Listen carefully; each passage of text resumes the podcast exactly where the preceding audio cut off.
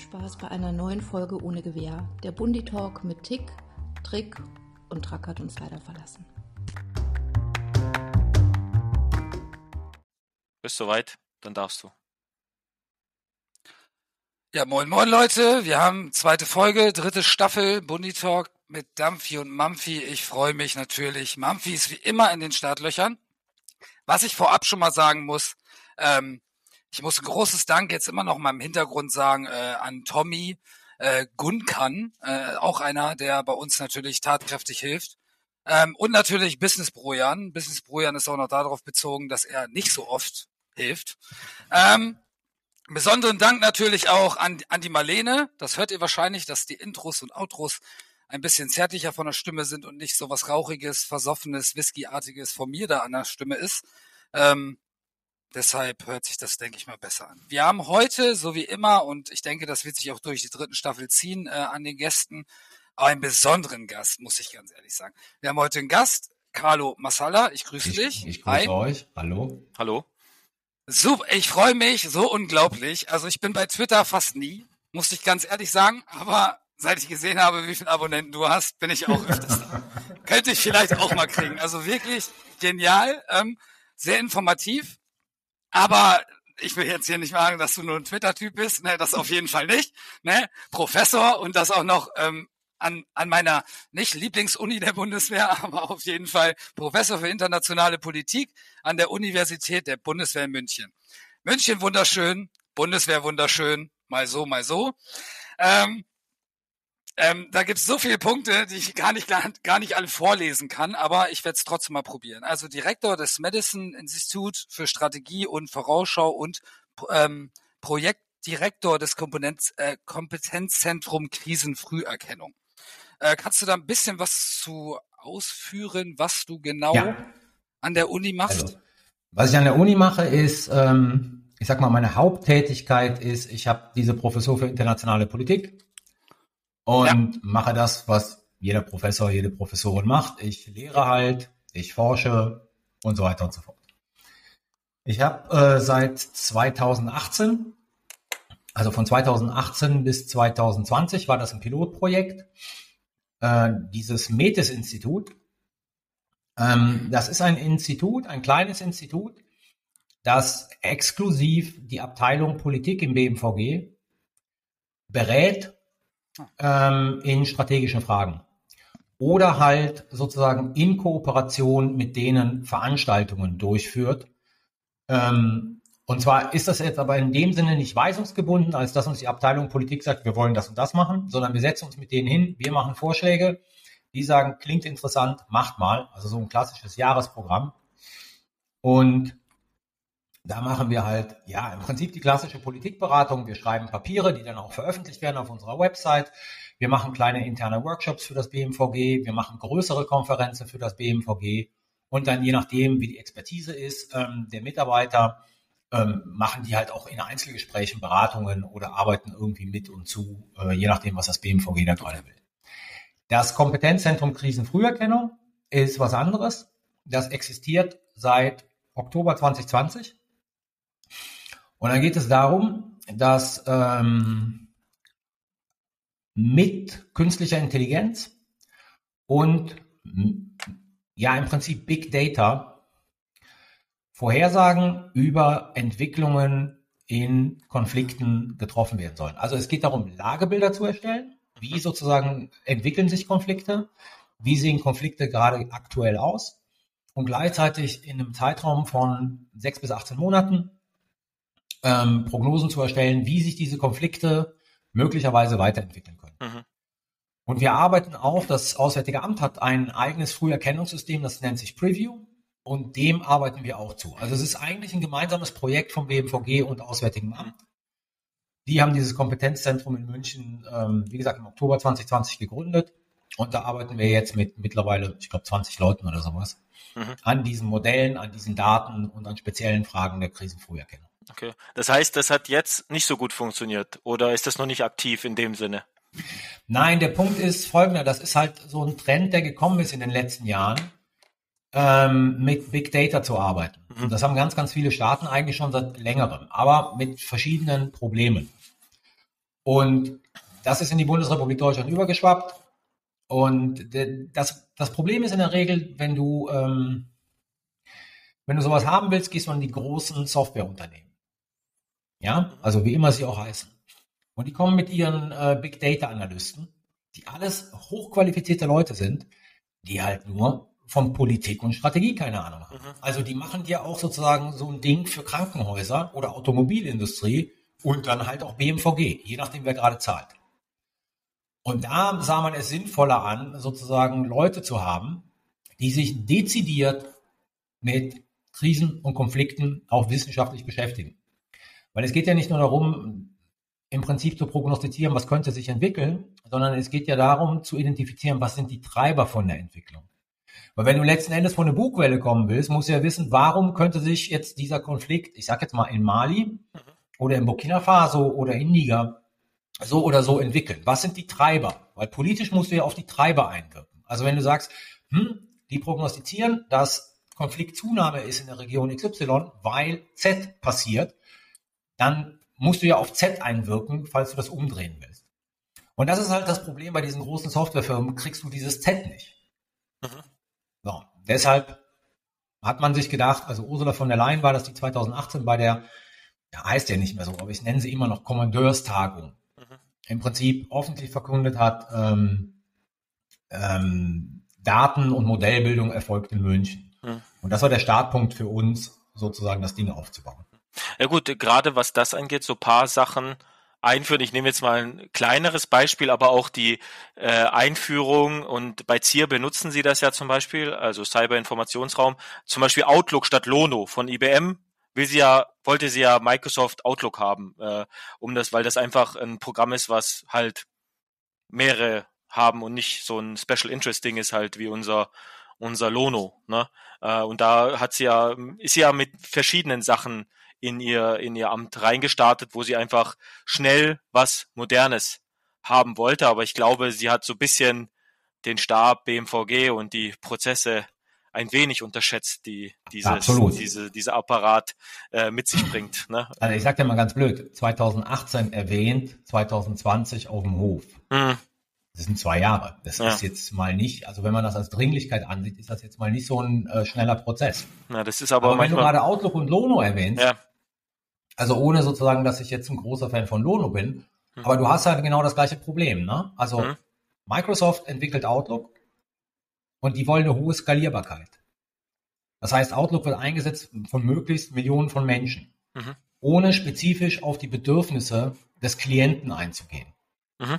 Und das ist genauso wie wenn du mit den großen Softwareunternehmen zusammenarbeitest. Die wollen halt eine hohe Skalierbarkeit. Ja. Wir machen nur das, was BMVG und AA will.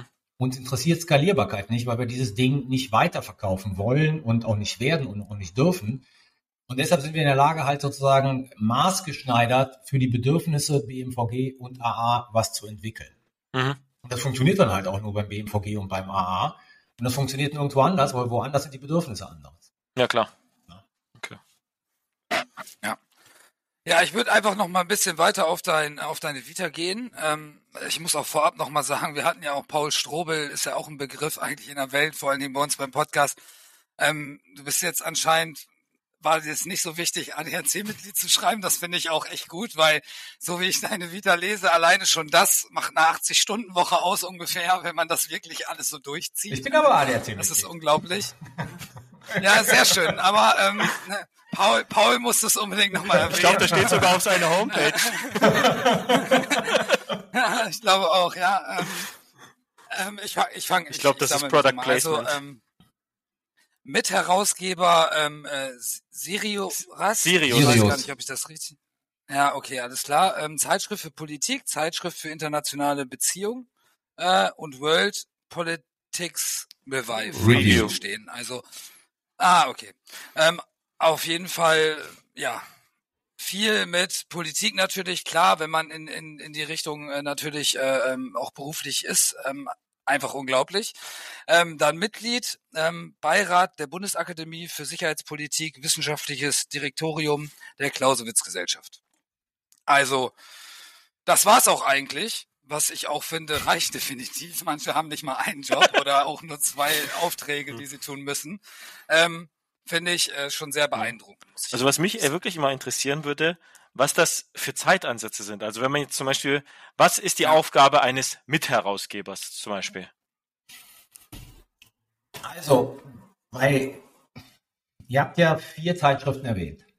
Hm. Ja. ja. Ähm, bei, also bei der Zeitschrift für internationale Beziehungen zum Beispiel bin ich Mitherausgeber, weil ich mal Herausgeber war. Mhm. Und diese heraus, also mit einem Kollegen haben wir das fünf Jahre lang zusammen herausgegeben und dann sozusagen gibt man das weiter und äh, wird Mitherausgeber. Als Mitherausgeber ist der Arbeitsaufwand in dieser Zeitschrift sehr überschaubar. Mhm. Wenn du aber die Zeitschrift für Politik nimmst, wo ich Mitherausgeber bin, da ist es so und auch bei Sirius, da diskutieren wir die Themen, wir suchen die Autoren, wir lesen das Zeug, wir arbeiten mit den Autoren zusammen, um zu sagen, das ist im Prinzip gut, aber vielleicht könntest du hier und hier nochmal was nacharbeiten. Oder wir müssen den Autoren sagen, dazu, das war nichts, wir werden es nicht abdrucken.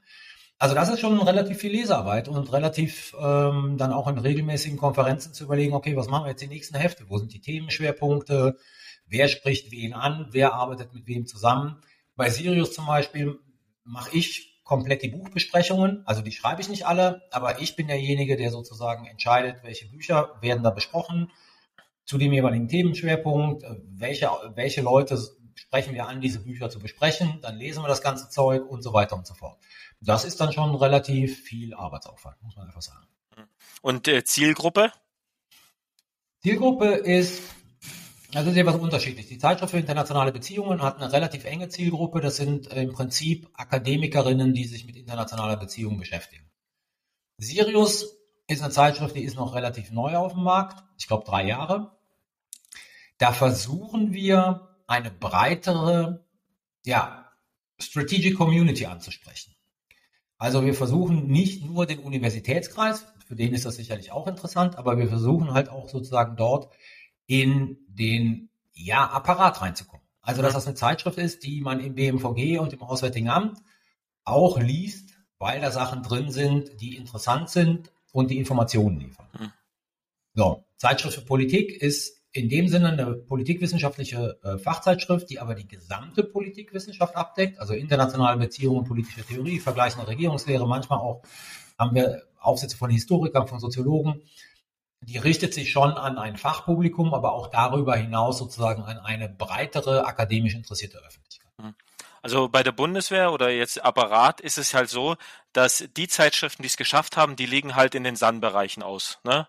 In den Wartebereichen, ja. weil das sind quasi die einzigen, die auch gelesen werden. Das ist dann die Loyal und das sind die von den beiden. Ach, die äh, Loyal, von, ja von gut. den beiden Kirchen. Naja, die Loyal ist okay, was schrecklich ist, ich glaube aber, die gibt's nicht mehr als Papierform, ist die Y, weil das einfach ja ein Propagandablättchen der, der Bundeswehr ist. Kommt ja auch von der Redaktion der Bundeswehr. Da, also warum soll ich eine unreflektierte Zeitschrift lesen? Ne? Und die JS muss ich halt sagen, die ist genau perfekt dafür, weil ich sie quasi in einer Wartezeit durchlesen kann. Ja, das stimmt. Und wir werden da nie ausliegen, weil dafür sozusagen hm. ähm, ist unsere Auflage nicht groß genug. Hm. Also wir, das ist dann auch, ich sag mal so, wir haben da die 15 bis 20 Seiten Aufsätze. Das Zielpublikum ist, ich sag mal, dann auch eher der Referent oder die Referentin, die halt das Thema, äh, keine Ahnung, wir hatten mal ein Russlandheft. So, also mhm. militärische Fähigkeiten Russlands und Strategie. Da ist die Idee dann schon halt sozusagen diejenigen Leute, die im A und im BMVG Russland machen, schnappen sich die Zeitschrift, lesen da mal nach und denken, oh, nicht schlecht. Informationen, die kann, kann ich gebrauchen für das, für meine tagtägliche Arbeit. Ja, aber so Referenten sind ja auch schon in einem bisschen gehobenen Alter. Vielleicht sind die auch öfters im Sannenbereich, deswegen vielleicht nochmal die Strategie überdenken. naja, nicht alle, aber, ja, aber so. Aber die, mit, mit, einer Sehenscheidentzündung muss man nicht in den Sandbereich. Naja, das stimmt. Nee, okay. Dampfi, mach weiter. Ja, würde, ja, ich würde auch sagen, ähm, ich habe jetzt gerade gar keinen Faden verloren. Nein, das passt. Ich würde sagen, wir starten jetzt einfach, weil ich sehe schon fast die Uhr laufen, 15 Minuten fast rum. Ähm, würde ich einfach mal unser unser Gast, also Carlo hat ja wieder die Fragen vorbereitet, weil das ist ja so das Ziel, was wir immer an unseren Gast setzen. Das ist für uns dann auch ein bisschen einfach dann, also ein bisschen vorbereiten und das war's. Ich würde die erste Frage einfach mal vorlesen und dann ähm, könnten wir gleich starten und diskutieren. Äh, was glauben Mannschaften über die Chance, die sich nach der Bundeswehr auf dem Arbeitsmarkt haben? Wie bereiten Sie sich darauf vor? Ich sag mal ganz kurz den Hintergrund dieser Frage. Also ja, ich kenne ja diese ganze Problematik halt natürlich auch äh, von den von den Offizieren, die ich ausbilde. Jetzt kenne ich auch viele Mannschaften, aber habe mhm. darüber eigentlich noch nie geredet. Also bei mir ist so diese Vorstellung, ne? Ich bin 18 und mache eine 25-jährige Karriere bei der Bundeswehr. So, ja. das Maximum. Dann bin ich was, dann bin ich irgendwas sozusagen mit 42. Mhm. Und dann stelle ich mir echt die Frage, wer zum Teufel soll mich auf dem zivilen Arbeitsmarkt eigentlich nehmen? Und mhm. zwar auf einer Ebene, die mir gerecht wird mit dem, was ich sozusagen bisher in der Bundeswehr hatte. Also das finde ich ja. jetzt erstmal von der ganzen Vorstellung her. Und ich, ich kenne das halt in den USA, ist das relativ einfacher, weil die ja so eine gewisse Militärkultur haben. Also da sind die ja gerne gesehen. Aber machst du, wenn du 25 Jahre beim Bund warst, wo gehst du als zivile Arbeit, also wo gehst du praktisch auf dem zivilen Markt hin, um ebenengerecht überhaupt einen Einstiegsjob zu finden? Was sind die Qualifikationen, die nachgefragt werden? Wie bereitet ihr euch darauf vor? Und jetzt rede ich nicht vom BFD, mhm um sozusagen ja. diese zwölf Monate oder was immer der BF, ja, BFD sind zwölf Monate, glaube ich, ne? Äh, fünf ähm, Jahre bei SAZ 12. Fünf Jahre sogar. Bei SAZ 12, ab, ab SAZ 12 ah, fünf Jahre. Okay, ja gut, aber dann ist ja noch mehr crazy. Also dann hast du ja einen Teil sozusagen, den du nimmst, während du noch drin bist und einen Teil draußen, dann bist du 45. Hm. Also du stehst im letzten Drittel deines Arbeitslebens und brauchst nochmal einen neuen Job. Ja. Wie funktioniert hm. das? Ja. Also Arzt werden die Kameraden nicht mehr höchstwahrscheinlich. Ich hatte es auch vor, aber es hat nicht geklappt. Haben mich abgelehnt. Nein. Ähm, ja, es ist echt, echt schwer. Aber was ich halt immer als Hintergrund sehe, warum der Soldat erstmal für diese 25 Jahre unterschreibt, was ist der Hintergrund dazu? Was erwartet er eigentlich auch noch davon, äh, dass er äh, die 25 Jahre da ist und also was verlangt ihr auch von der Bundeswehr, was, was er einfach macht oder so. Also das ist total ähm, ähm, strange. Ich kann mal ein Beispiel sagen aus meiner Dienstzeit. Wir haben halt viele Soldaten, die auch SSZ 15 gemacht haben, also Zeitsoldat 15 Jahre, dann auch 16, 17, auch noch mal ein Jahr wieder dran gehabt. SSZ 17 waren total kurios. Aber es war immer ähm, ähm, der Vorgesetzte, der so nach dem Motto gesagt hat, ey komm, Keule, hör mal zu, du bist ein richtig feiner, ja. Das Büro ohne dich läuft gar nicht so gut, ja. Und der ist jetzt, sage ich mal, auch durch ja, wenn er jetzt auch Familie hat, vielleicht auch sogar noch in die Richtung zum Standort gezogen und denkt sich so, ja, alles klar, dann bleibe ich jetzt erstmal da. Und der macht sich wirklich keine Gedanken, was nach 17 Jahren passiert. Der will diese, also es ist nicht böse gegen die Soldaten gemeint, ja, aber der will die gleiche Kohle haben, die er da verdient oder mehr, sonst bleibt er bei der Bundeswehr. So war immer die Aussage, die ich mit Soldaten hatte, die definitiv auf den letzten Drücker nochmal verlängert haben. Ähm, was man dagegen tun kann. Ähm, ich sage immer, die, also die Soldaten irgendwie so zu schulen, dass die weiter in der Bundeswehr entweder als Soldat bleiben, nochmal eine Anlaufbahnwechsel machen, wenn es ein Mannschaftssoldat ist, oder vielleicht auch, wenn es ein Feldwebeldienstgrad ist und der kein Berufssoldat wird, äh, wird äh, entweder da weiter verbleibt oder den zivilen Gang Richtung wie sagt man, Binnenarbeitsmarkt irgendwie, Bundeswehr ja, sich da ein bisschen öffnet. Ja, irgendwie sowas, ähm, was auch äh, ganz witzig ist, weil viele Kameraden immer probiert haben, in das B BWDLZ reinzukommen, äh, irgendwie da ein bisschen Refü zu machen, sage ich mal, das nicht als Soldat.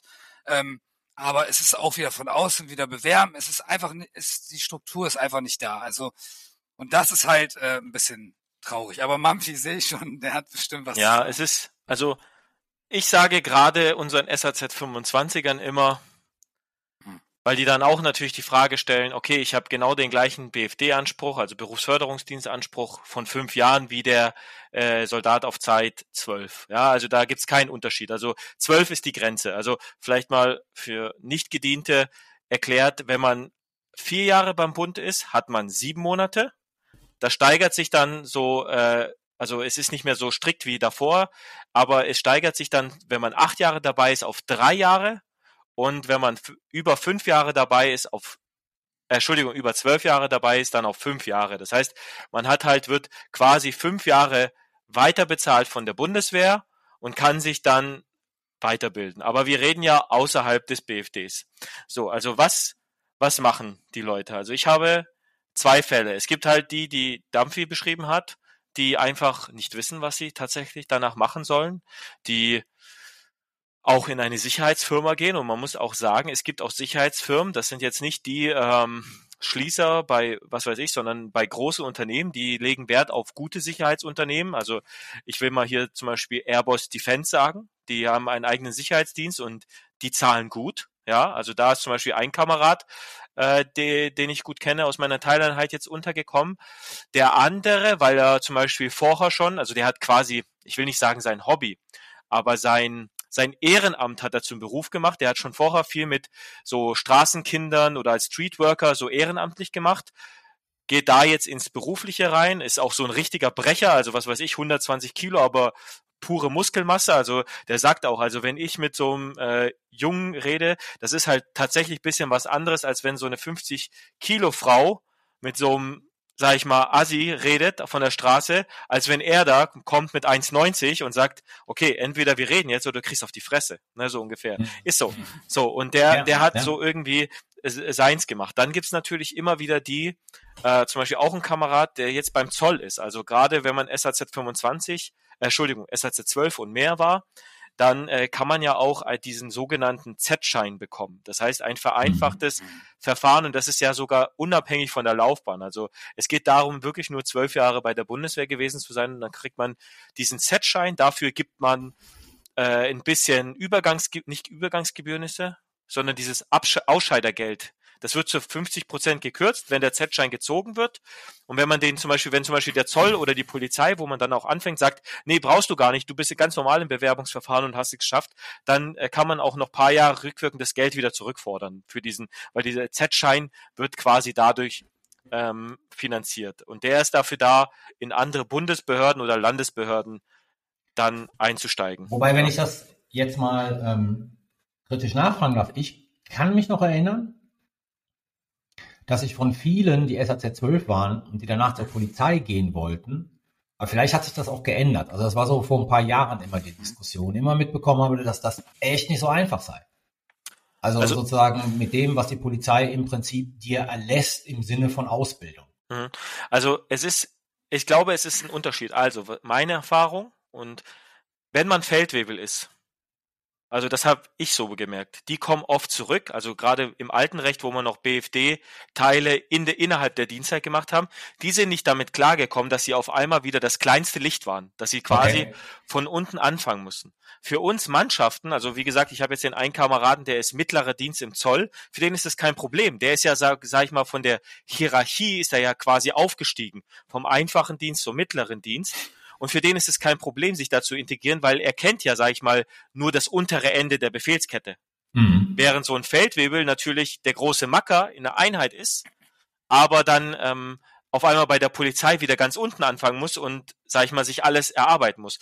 Und da habe ich so die Erfahrung gemacht, dass gerade bei Feldwebeln da manchmal die, die sind dann auf einmal wieder da gewesen und haben sich was anderes gesucht, weil sie einfach ja. damit nicht klargekommen sind, ja. dass sie ähm, dann halt eben wieder ganz unten anfangen müssen und ihre Reputation, die sie eventuell in der Bundeswehr aufgebaut haben als Vorgesetzter, so gut wie gar nicht zählt in dieser neuen Bundesbehörde oder Landesbehörde, wie auch immer. Ne? Also, oh, oder was auch zum Beispiel ein Kamerad, der auch mal bei uns in der Teileinheit war, das war aber ein Stabsunteroffizier, der ist dann Schließer in Berlin im Gefängnis geworden. Also es, es, es landet irgendwie oft im einfachen Dienst und ich ich muss halt ehrlich sagen, diese, diesen Sozialfall, wenn man sich mit den Leuten unterhält, mir fällt jetzt gerade keiner ein. Also klar, die Kontakte brechen auch schnell ab, aber irgendein kennt den wieder und der sagt dann, ah, der macht gerade das, das, der macht das und das oder der ist bei der Familie, äh, äh, ähm, Firma der Eltern jetzt oder hat was bei seinem Onkel gefunden, äh, der macht das. Also mir ist jetzt nicht bekannt, dass es ein Problem gibt mit Leuten, die aus der Bundeswehr raus sind, die tatsächlich dann ganz krass sozial absteigen. Also mhm. diese Fälle sind mir persönlich halt nicht bekannt. Ich will nicht sagen, ja, dass es die ja. nicht gibt, äh, weil es eben auch so ist, dass es halt bei der Bundeswehr oft so ist, außer die ganz engen, aus den Augen, aus dem Sinn. Ja, ja. also das ist ein, das ist halt das ist halt Teil dieses Dienstes. Das war mit der Wehrpflicht noch viel krasser, wo man richtig gute Freundschaften aufgebaut sind, gehabt hat und nach neun Monaten war das einfach weg Mhm. und dann sind neue Ja. Freundschaften oder Kameradschaften, ne? also aus mancher Kameradschaft erwächst ja auch Freundschaft, das ist auch ganz normal ähm, und die sind dann halt auf einmal weg und das war, ist, das, das hat sich dann irgendwie durchgezogen, dieses, die, die sind dann halt erstmal weg und ähm, wenn man sich nochmal trifft, dann fragt man, aber wie gesagt, dieser Sozialfall, das ist, das kann Mhm. nicht die Mehrheit sein, muss ich ehrlich Ja. sagen. Und was ich gerade, wo ich vorher eigentlich eingestiegen bin, unseren SAZ 25 sage, sage ich immer, macht jetzt erstmal die nächsten Jahre, weil es geht kein SAZ 25 in den nächsten fünf bis zehn Jahren raus. Also das ist ja ein relativ neues Konzept. Äh, Mhm. und da habe ich gesagt, ähm, ich denke, die Bundeswehr wird sich da noch was überlegen, weil Das wäre jetzt meine Frage, wenn ich da einhaken darf. Ne? Weil nämlich, also, Ja. ich, ich kenne das von den Amerikanern ganz oft, das, was Dampfi gesagt hat. Also im Prinzip, ich sag jetzt mal, heute mal den 30. August, morgen ziehst du die Uniform aus und am 1. September kommst du im Anzug auf die gleiche Stelle im Prinzip und machst da als Contractor weiter. Ja. Weil natürlich ich mir denke, und das denke ich mir jetzt sozusagen durch die ganzen Ränge der Bundeswehr durch, da geht unheimlich viel Kompetenz und Wissen verloren. Ja. Ja, also ich investiere relativ viel Geld, egal auf welcher Ebene, in Leute, um die auszubilden, um die aufzubauen und alles Mögliche. Und dann, ja, 31.8. bist du weg Hm. und dann musst du diese Lücke füllen. Also die Frage sozusagen, ist so ein System, 31.8. ziehst du die Uniform aus, aber am 1. September kommst du sozusagen in einer anderen Konstruktion Hm. im Prinzip wieder zum Dienst, ohne Uniform. Ist das sinnvoll? Und der zweite Punkt ist, weil du das gerade erwähnt hast, Mamfi, ähm, braucht es nicht eine, also, ich sag mal so, ist ja ein Teil meiner zweiten Frage, ne? Fürsorgepflicht. Mhm, Genau. Braucht es nicht Ja. auch mehr Fürsorgepflicht seitens der Bundeswehr zu sagen, okay, also wir haben Strukturen, die versuchen, dich adäquat zu vermitteln. Ob es klappt oder nicht, ist eine andere Frage. Aber im Prinzip viel Arbeit, die ihr machen müsst oder die die machen müssen, die das machen, also sich hinsetzen, Bewerbungen schreiben, Kontakte knüpfen, etc. pp. Ja. ja? Ich sag mal ganz blöd, meine Tochter äh, studiert an, an so einer äh, privaten Hochschule. Also jetzt nicht privat im Sinne von Schweine viel Geld, aber die haben ein Firmennetzwerk. Die muss sozusagen einen Praxispartner haben. Und diese Hochschule vermittelt diesen Praxispartner. Die kann sich auch einen selber suchen. Die geht aber zu ihrem Studienberater und der sagt, pass auf Mädchen, hier sind fünf und da läufst du jetzt hin. Und wenn das nichts wird, gucken wir weiter. Hm, ja. Also beide Sachen, ne? viel mehr Wissen in der Bundeswehr zu halten. Hm. Oder aber, wenn Leute Ja. raus wollen oder wenn sozusagen die Bundeswehr aus irgendwelchen Gründen den Mann, die Frau nicht weiter beschäftigen will, auch mehr unterstützende Leistung beim Finden von Jobs. Also, Dampfi, wenn ich da kurz einsteigen dürfte. Ähm, Ja, ja, sehr Da gerne. ist die Bundeswehr, und ich glaube aber nicht, dass es die Schuld der Bundeswehr ist, aber sie ist da sehr schlecht. Ich nehme mal ein supergeiles Negativbeispiel. Feuerwehrmann, Bundes, also Soldat oder Soldatin, Mhm. Feuerwehrmann, Feuerwehrfrau. Denkt danach, wir haben ja auch Zivile, was, was Bundeswehr, Feuerwehr angeht. Sagt sich so, okay, ich könnte es doch einfach in den zivilen Rängen weitermachen. Geht nicht. Der scheidet aus und muss sich mit allen anderen auf diese anderen Stellen bewerben, weil vielleicht für Soldatinnen und Soldaten gar keine Berufssoldatstellen für diese Feuerwehrleute da sind. Ja, Ja. so, der macht quasi das genau das Gleiche und muss sich aber vorher ganz normal über Bewerbungssystem auch von außerhalb mit ganz normalen anderen bewerben. Das geht nicht, dass eben er der, der das Geile ist, also wir hatten, weil äh, wir hatten sogar die Fälle schon, dass einer quasi, weil eben ein Verwaltungsakt seine ganzen Klamotten abgeben musste und sie eigentlich schon am nächsten Tag wieder empfangen hat, weil er dann als Ziviler eingestellt wurde. Ja, das ist einfach nur grottenschlecht und ich glaube, die Bundeswehr will da eigentlich besser werden, will da eigentlich mehr machen und auch Binnenarbeitsmarkt Mhm. stärken. Das Problem ist wohl, dass die Gewerkschaften, also das ist das, was mir so ein bisschen zugetragen wird, die Gewerkschaften der Beamten das nicht möchten. Oh. Die möchten nicht, dass äh, denen, sag ich mal, Soldatinnen und Soldaten so ein bisschen die Posten klauen. Ja, Ja.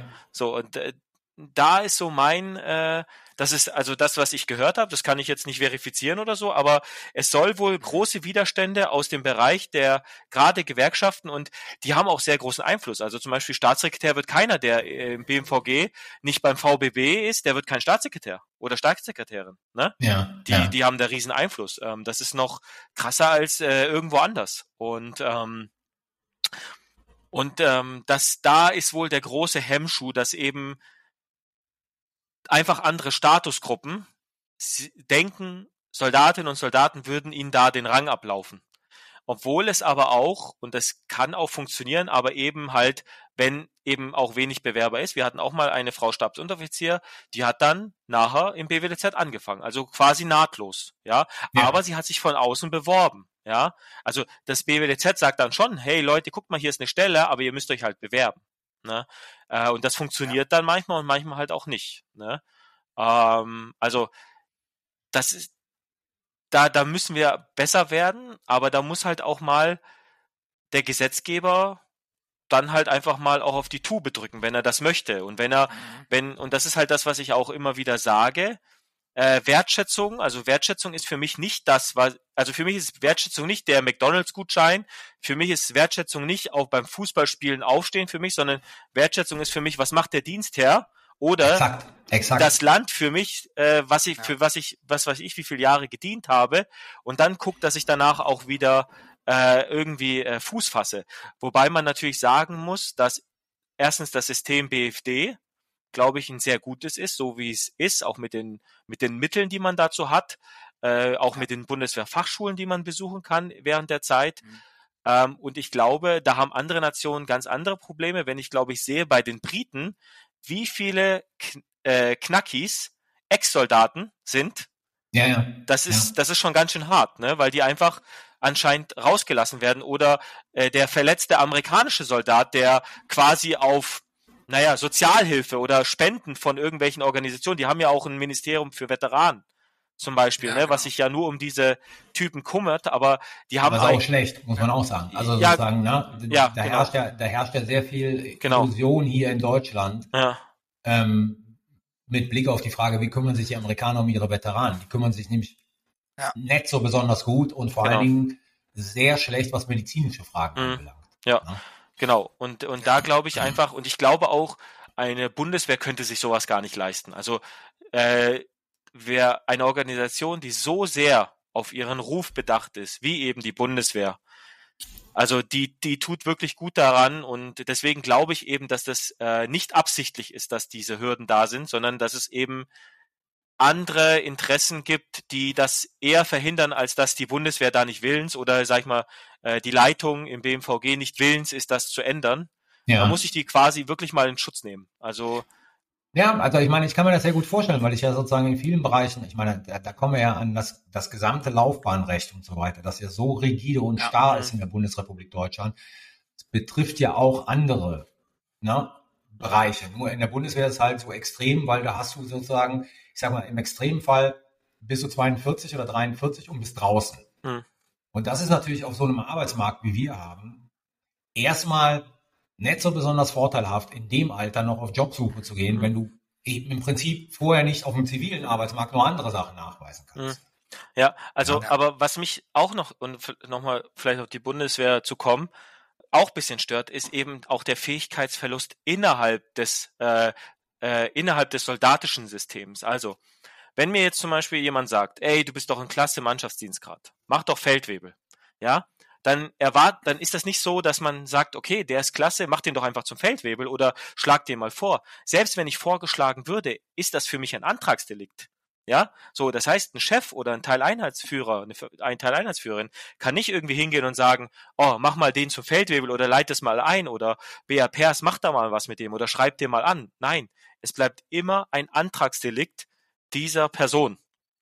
So, ähm, jetzt kann man sagen, okay, jeder ist äh, seines eigenen Glückes Schmied und soll das halt einfach mal machen, wenn er denn Lust hat. Aber natürlich gibt's auch immer andere Bedenken. So, jetzt nehme ich mal meine Situation, äh, stark Ü30, ja. Ähm, jetzt sagt einer zu mir, ja, Mhm. war's doch eigentlich klasse die ganze Zeit, mach doch noch Feldwebel, sage ich. Voila, hör auf. ich kann niemals Oberstabsfeldwebel werden. Also ich, ich denke an sowas. 16 Jahre muss ich Feldwebel ja. gewesen sein, um überhaupt Stabsfeldwebel ja. zu werden. Wo ist denn das für mich attraktiv? Ja. Meine ganze Vordienstzeit, egal was ich vorher gemacht habe, wird gar nicht quasi mhm. berechnet. Mhm. Ja, mhm. so, aber aber auch dieses dieses dieses quasi mir ist egal, ob ich diese Fähigkeit verliere. Also es kann der beste Feldwebel sein. Ich habe die Bundeswehr sagt halt einfach, okay, wenn die Zeit rum ist, ist rum und wenn du nicht Berufssoldat geworden bist, dann ist das halt so. Ja, also die, die das ist so gar nicht in dem in dem Bewusstsein des also in dem Bewusstsein des Systems ist es gar nicht verankert, äh, diese Wissenslücken zu schließen, sondern das ist auch unser aus meiner Welt ein großes Problem, dass wir quasi quasi mit jedem Chefwechsel, mit jedem Wechsel äh, von der Zugführerin oder Zugführer quasi immer wieder von Null anfangen. Ja, ja. Äh, ich meine, das also, ist halt ein Problem, dass sich die gesamten Strukturen der Bundeswehr stellt. Also ich sag mal jetzt aus meinem Bereich ein Beispiel. Ne? Mhm. Bis zu Rumsfeld gab es, es gibt das heute noch, aber sozusagen Rumsfeld war ein Bruch da drin, weil der das durcheinander gebracht hat. Gab es äh, sozusagen das Büro des Verteidigungsministers im Pentagon. Und da saßen Männer und Frauen, das waren Majore, das waren aber auch sozusagen niedrigere Ränge bis hin zum Oberst, die haben über zehn Jahre das gleiche Thema beackert. Und ich wusste, wenn ich in Washington bin, wenn ich was zu einem bestimmten Thema wissen will und amerikanische Politik, dann spreche ich mit einem dieser Leute, weil die haben das Thema zehn Jahre lang in die Tiefe beackert. Und da hattest du die Spezialisten. Dann hat Rumsfeld das total durcheinander gebracht und das Ding ist Kernschrott gewesen. Mhm. Nur, sowas hast du ja in der Bundeswehr auf keiner Ebene. Mhm. Ja, weil sozusagen dieses System ständig durchzuwechseln, ständig sozusagen neue Leute reinzubringen, um einen bestimmten Aufbauverlauf mhm. ähm, nachzuvollziehen, führt halt dazu, dass du bis auf ganz, ganz wenige Stellen, also ich meine, das ändert sich jetzt ein bisschen, aber sozusagen den Mann, die Frau, der ein Thema oder irgendetwas bis in die kleinste Vertiefung kennt, kann, der gar nicht mehr findest. Hm. Und das ist natürlich für eine Organisation, ja. die auf extreme Spezialisierung auch aus ist, ist das erstmal ein strukturelles Problem. Hm. Weil du brauchst im Prinzip, ja. finde ich immer, rein wenn du von, von einer Organisation her denkst, du brauchst beides. Also du brauchst die Generalisten, die hm. überall hm. irgendwie reinschnuppern und die aufgebaut werden sollen und du brauchst die Spezialisten, weil ohne die können die Generalisten nichts. Ja. Ja. Ja, also ähm, Jetzt, jetzt fehlt mir ein bisschen der Faden, aber die Problematik gibt's halt tatsächlich überall. Und was mich zum Beispiel auch stört, und ich glaube, das hatten wir sogar in der letzten Folge, ist auch, dass wir, dass wir eben auch keinen Aufbau haben. Also wir fordern quasi nicht, und jetzt gehe ich mal auf die, eher auf die Feldwebelebene und nehme meine, meine Hassbehörde, das BRPSBW, ja, oder das Bundesamt für Personalmanagement Bundeswehr, und sage, da sitzen ja Leute quasi fast ihre ganze Karriere. Die müssen mhm. gar nicht in der Truppe sein sollen ja. aber für die Truppe Personalführung machen. So, ja. und das verstehe ich einfach nicht, warum wir nicht in der Lage sind, zum Beispiel, ob das jetzt dann, und ich, ich weiß auch nicht mal, warum im BAPers BW Soldatinnen und Soldaten sitzen. Ich verstehe es nicht. Das ist, die haben für mich keinen Kriegsauftrag. Gut, da gibt's dann sowas wie ähm, Toten oder verwundenen Rückführungen, so sage ich mal, so schwammige Sachen, ja. Aber wenn man guckt, das ist, glaube ich, die sind stärker als jedes Bataillon was, das ist fast Brigade, doch, das ist quasi Brigadestärke, was da in Köln heizungsnah sitzt, in Uniform. Ja, so, das ist für mich nicht nachvollziehbar. Und ich könnte mir das vorstellen, dass da irgendwann mal nur erfahrene Oberstabsführer, ehemalige Spieße mhm. und was weiß ich sitzen, ja. Und ich sag mal jetzt mit den Mitteln Homeoffice muss das ja nicht mal Köln sein, ja. Die können es ja. quasi überall machen mit der mit Telearbeit und ja. wie auch immer. Das ist aus meiner Wertung nicht mal irgendwie mittlerweile sind wir gar nicht mehr gezwungen durch die Technik, die wir haben, das an einen Ort zu ver also zu verorten quasi. Aber ich verstehe halt nicht, wie man wirklich, und da bin ich wirklich, was letztens ein General gesagt hat, warum verschwenden wir die Jugend von Soldatinnen und Soldaten am Schreibtisch? Und das haben wir sogar in der Truppe. Wer Materialbewirtschaftungsfeldwebel ist, der kann das von Anfang an machen. Der macht das von jung bis alt, ja. Ähm, diese ganze Fachdienstschiene. Also warum nehmen wir nicht Truppendiener und machen sie später, wenn sie eben nicht mehr diese Kampfkraft haben, einfach zu Fachdienern? Ja. Verstehe ich nicht. Genau. So. Genau. Und dann ist ja. doch genau dieses, dann ist auch dieses, diese Empathie für die kämpfende Truppe da. Ja, so ein Personalführer oder eine Personalführerin in Köln, die sagt, ich verschiebe dich da und da, ich werde eh nie versetzt, aber was mit dir passiert, ob du Familie hast oder so, ist mir quasi egal. weil sie das einfach nicht nachfühlen kann, was das bedeutet, ständig ja. wie eine Nummer behandelt zu werden. Ja, und das könnte eben einer oder eine, die eben mal Truppe gemacht hat, viel besser. Ne? Also. Ja, und es geht auch um das Prinzip, also jetzt sind wir im Dönigmutsbereich, aber sozusagen diese anekdotische Evidenz legt ja offen, ähm, wo die strukturellen Probleme liegen. Also, hm. was nicht in meiner Vita steht, ich bin auch an diesem ähm, Missstudiengang beteiligt. Erkläre kurz den Hintergrund. Sozialpädagogik ja. oder was? An dieser Stelle brechen wir die Aufnahme ab. Ich blocke dich auf meinem Twitter-Account. Habe ich auch schon. Wir sind sogar zusammen im Team. Und sorge dafür, dass du gelöscht wirst. Ja, ähm, Gott sei Dank. Na, nein, das ist ein Master, ähm, der heißt Master Intelligence and Security Studies.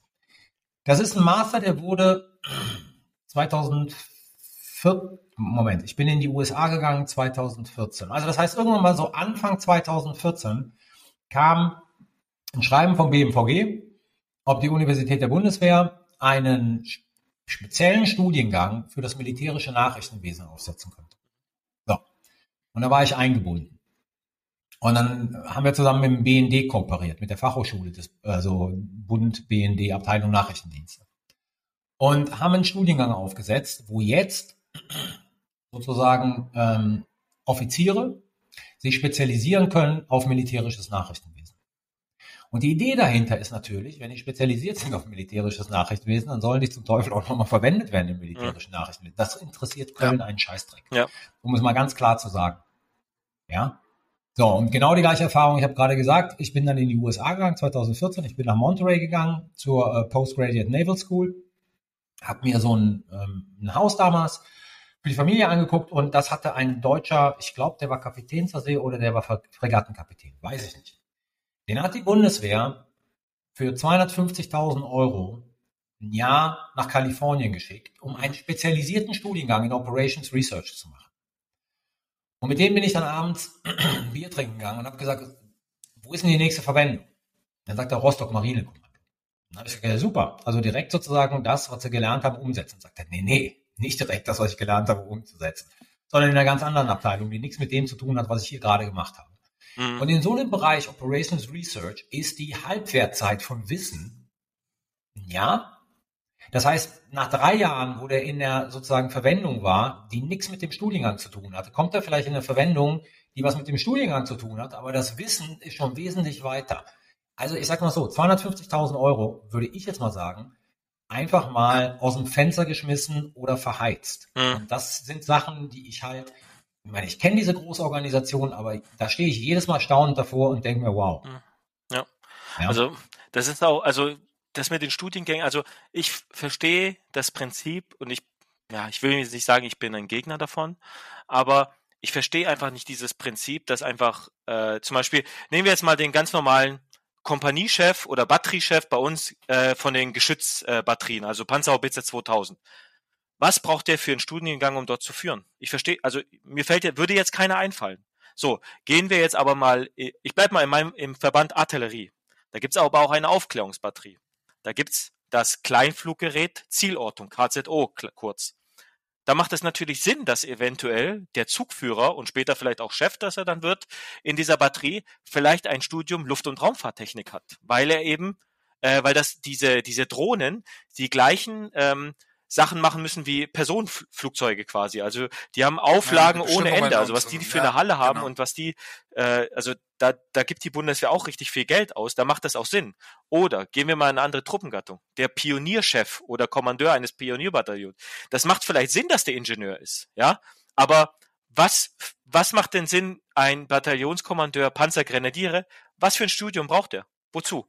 Wäre es nicht sinnvoller gewesen, diese Zeit in der Truppe zu verbringen und eben, wenn er denn nicht Berufssoldat wird, dass er dann vielleicht halt im BFD ein Studium nachholt? Mhm. Ja, also, und wie gesagt, das Schlimmste ist ja dann, wenn, wenn ich zum Beispiel mit Offizieren rede und sage, ja, ähm, ja, wir hatten hier quasi, also gerade in dieser äh, Batterie, wo es auch KZO gibt, wo die sagen, ja, so Luft- und Raumfahrtoffiziere haben wir so gut wie nie hier. Also die haben Sozialpädagogik studiert, die haben das, was weiß ich, ein schlimmster Studiengang, den es gibt.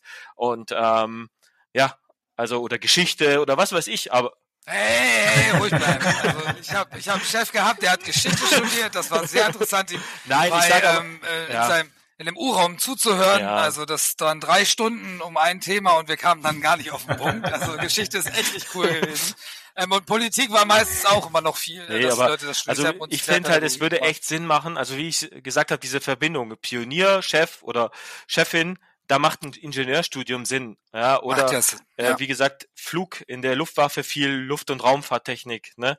Aber wie gesagt, es gibt auch so Truppengattungen, wo ich mich frage, was, wozu und ist da vielleicht, äh, geben wir da vielleicht äh, zu viele, äh, also zu viel Ressource aus, um diese Leute dahin zu bringen? Und das Schlimmste eben dann noch, wie jetzt in dem Beispiel, wenn es gar nicht genutzt wird. Das ist ja das, das ist ja noch viel schlimmer dann. Genau, ne? Also richtig. gar nicht genutzt. Ja. Hm, Also Und später ist es auch fast, also auch wenn du kein Berufssoldat wirst, ist es später halt auch so wie einer, der früher eine Ausbildung gemacht hat, bist du acht Jahre raus oder zehn Jahre brauchst du da, kannst du das auch gleich fast Hm. neu studieren, egal ob der Titel da ist oder nicht. Ja, Da der, wird auch keiner die der, Hand der aufmachen. Punkt ist, und das, Ja. das sehe ich ja selber, also ich sag mal so, die, die studiert haben und nach zwölf Jahren draußen sind, ne, die werden ja nicht eingestellt, weil sie irgendwas studiert haben.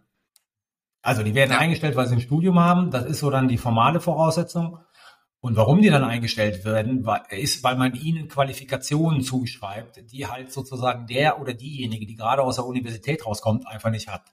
Mhm. Also Führungserfahrung, äh, Management, Orga und Genau. das ganze Zeug. Ja. ja. Das sind ja die Qualitäten, die dann sozusagen auf dem Arbeitsmarkt dem Mann oder der Frau einen Vorteil gegenüber denen verschaffen, die gerade frisch von der Uni mit drei Praktika irgendwo rausgekommen sind. mhm. Aber es ist nicht, weil du mal vor acht Jahren Politikwissenschaft, äh, Maschinenbau Genau. oder XY studiert hast. Ja. Nee. Also, wie gesagt, das, das ist für mich äh, so alles nicht nachvollziehbar. So, jetzt haben wir noch, äh, ich glaube, im letzten Teil aus der Frage ähm, mit der Fürsorgepflicht. Oder Genau. ja, Genau, ja. also wie gesagt, Wird die, wird die, wird die ausreichend auch Genau, groß, ist ja ein Ist großes Thema. Große Frage. ne? Also ist ja ein großes Thema immer, sozusagen, was man ja hört, man Vorgesetzte haben eine Fürsorgepflicht. Die Frage, die sich mir stellt, ist, wird die auch entsprechend, also grosso modo, die wird natürlich unterschiedlich wahrgenommen. Manche sind besser, manche sind schlechter. Hm. Aber ist es eigentlich so, dass man sagen kann, ja, es wird wirklich praktiziert und gelebt im, im Querschnitt, im Durchschnitt?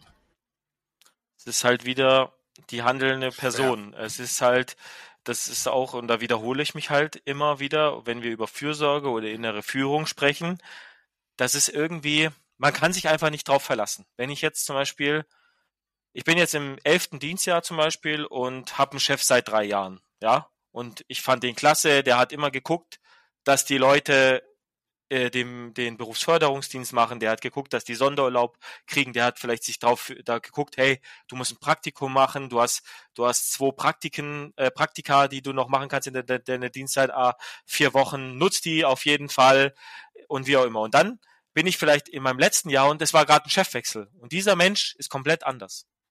Dieser Mensch hat quasi vielleicht für eine bestimmte Laufbahn gar keine Empathie oder eventuell für seinen ganzen Personalkörper gar keine, weil für ihn entweder das ein Übergangsdienstposten ist, weil er dann irgendwann hofft, in einem Amt zu versauern, oder weil ähm, weil er halt sagt, äh, nee, für mich ist das hier ein Dienstposten, der mich weiterbringt und ich, da, da lasse ich auch gern mal rechts und links alles liegen. Ja. Und dann bin ich halt in den Arsch gekniffen, weil ich eben ein Jahr später gegangen bin als die anderen, die noch einen guten Chef haben. Ja, also es, es ist, es ist leider, man kann es nicht verallgemeinern. Es ist, es liegt immer an den handelnden Personen und bei mir ist es halt immer ganz extrem gewesen. Immer wenn ich gute Vorgesetzte hatte, ja, oder Vorbilder, dann hatte ich wieder Bock auf Bundeswehr. Da habe ich auch gesagt, dann kann ich auch länger machen, dann kann ich das machen. Aber eigentlich war für mich nie, kam für mich nie in Frage, dass ich mehr als vier Jahre mache. So Mhm. demotiviert Mhm. war ich in der ersten Einheit, wo ich war, wo ich gesagt habe, hoffentlich bald raus. Dann bin ich versetzt worden. Zack. Ich so, Bundeswehr kann ja auch gut sein. Bundeswehr kann ja auch mit Teams funktionieren, mit Leuten äh, zusammenarbeiten, Kameradschaft, es funktioniert alles verlängert. Ja, also ich bin auch nie, ich kann mir auch nicht vorstellen, krass zu verlängern. Also ich habe immer diese Vierer-Schritte gemacht, eben um äh, immer mal wieder zu fühlen, weil es ist nicht schwieriger, als aus der Bundeswehr rauszukommen, außer man zeigt vielleicht einen Hitlergruß oder so, aber ähm, Dings, aber als SAZ, SAZ ist das, was man am schwierigsten rauskommt. FWD, also freiwillig Wehrdienstleistender, ja. kommt relativ gut raus und sogar ein Be Berufssoldat oder eine Berufssoldatin kann kündigen.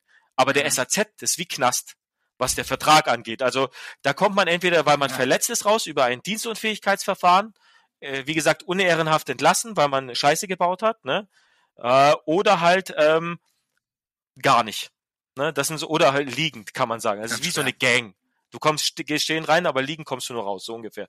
Nee, aber das ist, das ist sehr schwer. Und deswegen muss man sich halt dann schon, und das ist halt das Problem aus meiner Wertung, diese, dieser 25, wenn man eben dann auf einmal merkt, scheiße, jetzt habe ich, bin ich hier so lange gefesselt und habe aber nicht die Vorgesetzten, die es schaffen, mich zu motivieren, das lässt die Leute halt innerlich kündigen. Mhm. Und das Problem mit der innerlichen Kündigung, und das ist, glaube ich, im Zivilen wie jetzt bei uns das gleiche, die Arbeit, die einer, der zwar physisch da ist, aber nicht äh, seine Arbeit macht, die müssen ja ganz viele Leute auffangen, weil der ist ja, ja nicht krank, so dass man merkt, oder zu Hause, dass man merkt, ja. ah, da muss jemand Vertretung machen für den, sondern mhm. der ist da, macht seine Arbeit nicht und auf einmal, was weiß ich, ich glaube, da gibt's auch Statistiken, fünf bis sieben Leute oder so oder drei, ich weiß nicht ganz genau, aber es geht, es müssen mehrere Leute quasi seine Arbeit erfüllen. Und was dann mit den Motivierten passiert ist, die rauchen sich auf. Ja. Na? Und ja, ja und äh, das, das hängt. Ja, und werden dann meistens in dem, in dem Gefühl, also so war das bei mir, weil ich bin nicht so negativer so wie du, ne? Ich hatte nur gute Chefs danach, die mir alles gegeben haben, was ich auch wollte, ne? Wenn ich die DFD wollte. Ja, du hast, du hast aber auch aufgeschürfte ähm, Knie. Ja, also ähm, man muss auch wirklich, wenn man auch vielleicht mehr macht als Soldat, als seine Stelle eigentlich äh, beschreibt, dann kommt man definitiv auch positiver an. Entweder positiv, dass du nichts machen darfst und einfach nur so wichtig für diese Kompanie bist und auch du den ganzen äh, Sonderurlaub oder wie auch immer verpasst und einfach sagst, oh Gott, morgen ist Auskleidung. Ja, das kann passieren, definitiv. Habe ich schon ganz viele Gesichter gesehen. Ähm, oder ähm, du natürlich auch zeitig dich darauf vorbereiten kannst. Was ich auch immer wieder zu dem SRZ 25, den gab's ja, glaube ich, wo ich gegangen bin, gab's den so ganz sporadisch ab und an mal so dazwischen. Alleine schon diese Eier zu haben, großer Respekt für die Leute, die auch 25 Jahre zum Beispiel jetzt diese Mannschaftslaufbahn auch unterschrieben haben. Also da, das auch zu entscheiden mhm. schon. Ne? Das war diese Staffelung, war so genial. Bei mir auch FED oder FEDLer hieß das. Und dann SAZ 4, SAZ 4 und elf Monate für den Afghanistan, SAZ 8 im Afghanistan geworden auf 12. So richtig, mein, mein, ich wurde am, im 22. Dienstmonat bei FEDL äh, wurde ich erst zum ähm, Zeitsoldaten, weil ich mich beweisen musste die ganze Zeit. Sonst hätte einfach mein Zugführer gesagt, ja, der, der hat so und so gesagt, ich bin eigentlich ein Assi, aber ähm, quasi negativer Assi, dass ich nichts tauge für den Laden. Und ähm, das ist beim SSZ 25 ist das ganz, ganz gefährlich. Und da bin ich auch der Meinung, dass die Fürsorgepflicht auch total schwer für Vorgesetzte ist.